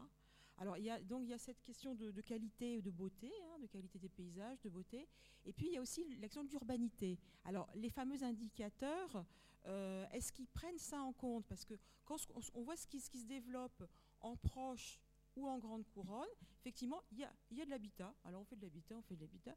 Et puis au niveau de la rue, il ne se passe rien. Euh, les rez-de-chaussée, ils sont euh, vides. Les, euh, les- les- les- les lieux de rencontre, alors ce n'est pas forcément des grands espaces publics, bah, il n'y en a pas. Et donc, euh, euh, on- que- comment, co- comment pousser ça? Parce qu'on est en train de... Enfin, il y a- beaucoup de différences d'une commune à l'autre, hein, quand même, heureusement. Mais on est en train de stériliser une grande partie aussi de, de, de, de la banlieue. Et ça, effectivement, là, je. je- On, l'approche pas. Enfin, après, on l'approche via des études, hein, voilà. Mais effectivement, au niveau de l'évaluation du schéma directeur, on on l'approche pas, Merci de cet exposé. Euh, il est intéressant de relire votre exposé, euh, à partir de votre exposé, ce qui a été dit euh, précédemment. Au sens de, dans la période euh, 2000, euh, 2003-2013, on a été dans une instabilité institutionnelle, législative, etc. Et, et- et ça ne fait que se poursuivre, alors qu'on avait finalement la manière dont on a décrit l'entre-deux-guerres me semblait très simple. D'autre part, quand on a parlé de la planification de, euh, de l'entre-deux-guerres, on a donné des noms de personnes qui intervenaient. Ici, vous avez utilisé le terme institut ou on. Tout est anonymisé. On est dans un système d'une complexité euh, étonnante, technocratique, technicienne, qui se substitue à l'ancienne, hein, et qui mériterait d'être expliqué. Et il y a quelque chose qui, moi, m'a vraiment surpris. Quand vous avez parlé, vous avez dit, mais finalement, c'est les choix locaux qui prévalent à la fin. Bon, etc. Et, là, on peut, on peut retourner à un grand débat dans les années fin des années 90-2000 sur la manière de planifier euh, l'Île-de-France. F- Jusqu'où faut-il pousser la complexité ou ne faut-il pas se restreindre à des choses extrêmement simples? Finalement, c'est ce que l'entre-deux-guerres euh, euh, l'entre-deux-guerres a fait. Enfin, je veux dire, le, plan Prost y était. Donc, euh, je suis, j'ai d'abord, j'ai une admiration folle pour la manière dont vous avez présenté, avec un certain recul, alors que vous êtes dans la maison. Vous voyez, j'anonymise hein, complètement hein, euh, euh, ce qui s'est passé, euh, et, alors que moi j'avais ce sentiment d'être dans une, une permanence ébullition. Il y a un changement complet du paradigme de planification, il y a un changement complet des disciplines qui sont convoquées. On n'est pas dans l'urbanisme de Beaux-Arts, on est dans, je veux dire, à la bordure de l'intelligence artificielle qu'on est en train de mettre au sein de l'Institut de, de l'Institut euh, en ce moment. J'espère qu'il restera un petit peu d'intelligence humaine quand même.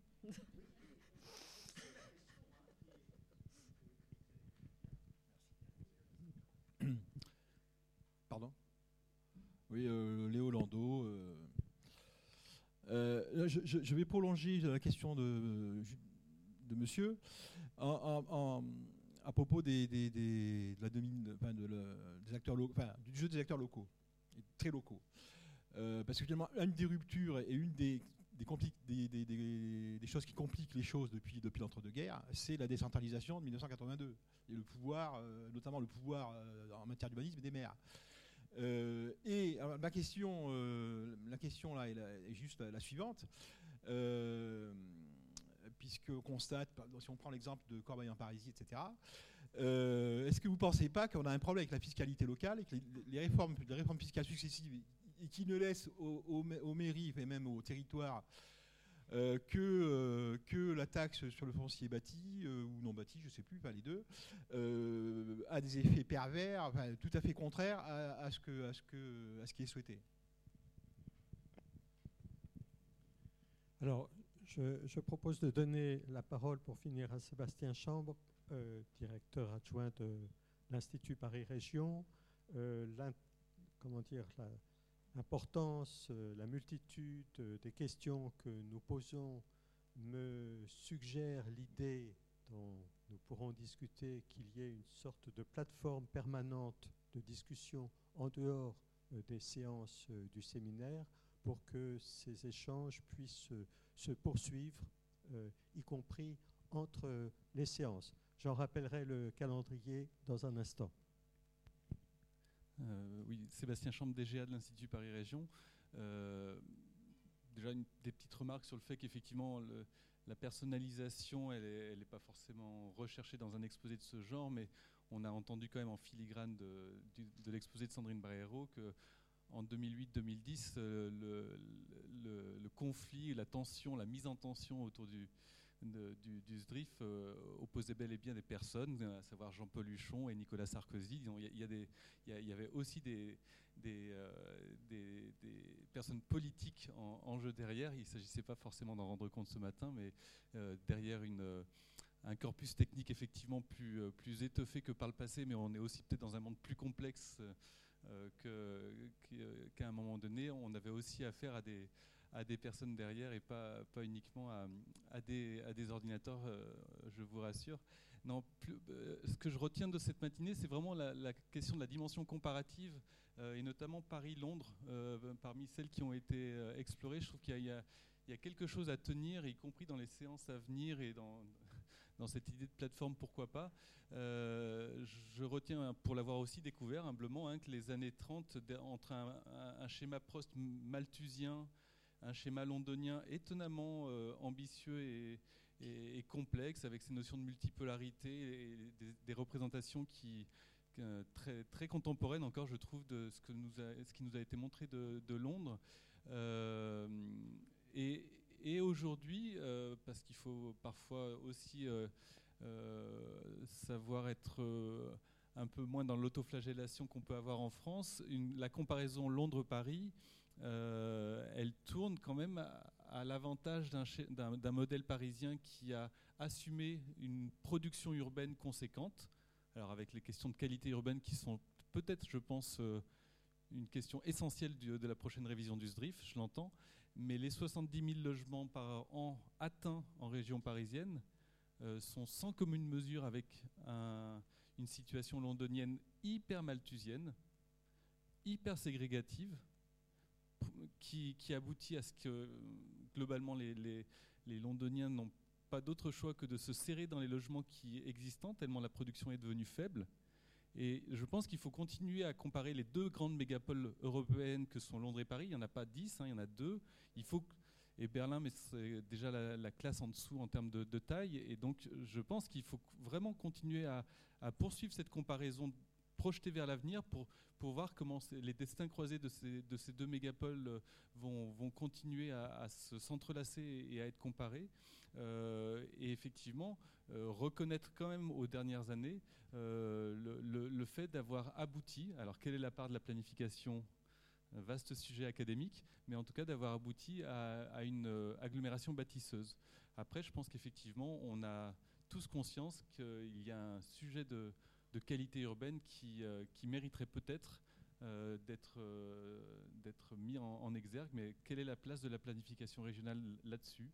Euh, Voilà, c'est- une question pour, pour la suite. Mais en tout cas, vraiment, je, je retiens cette dimension comparative et, et, et- et en- avec la dimension temporelle des années 30 qui, qui nous instruit éminemment.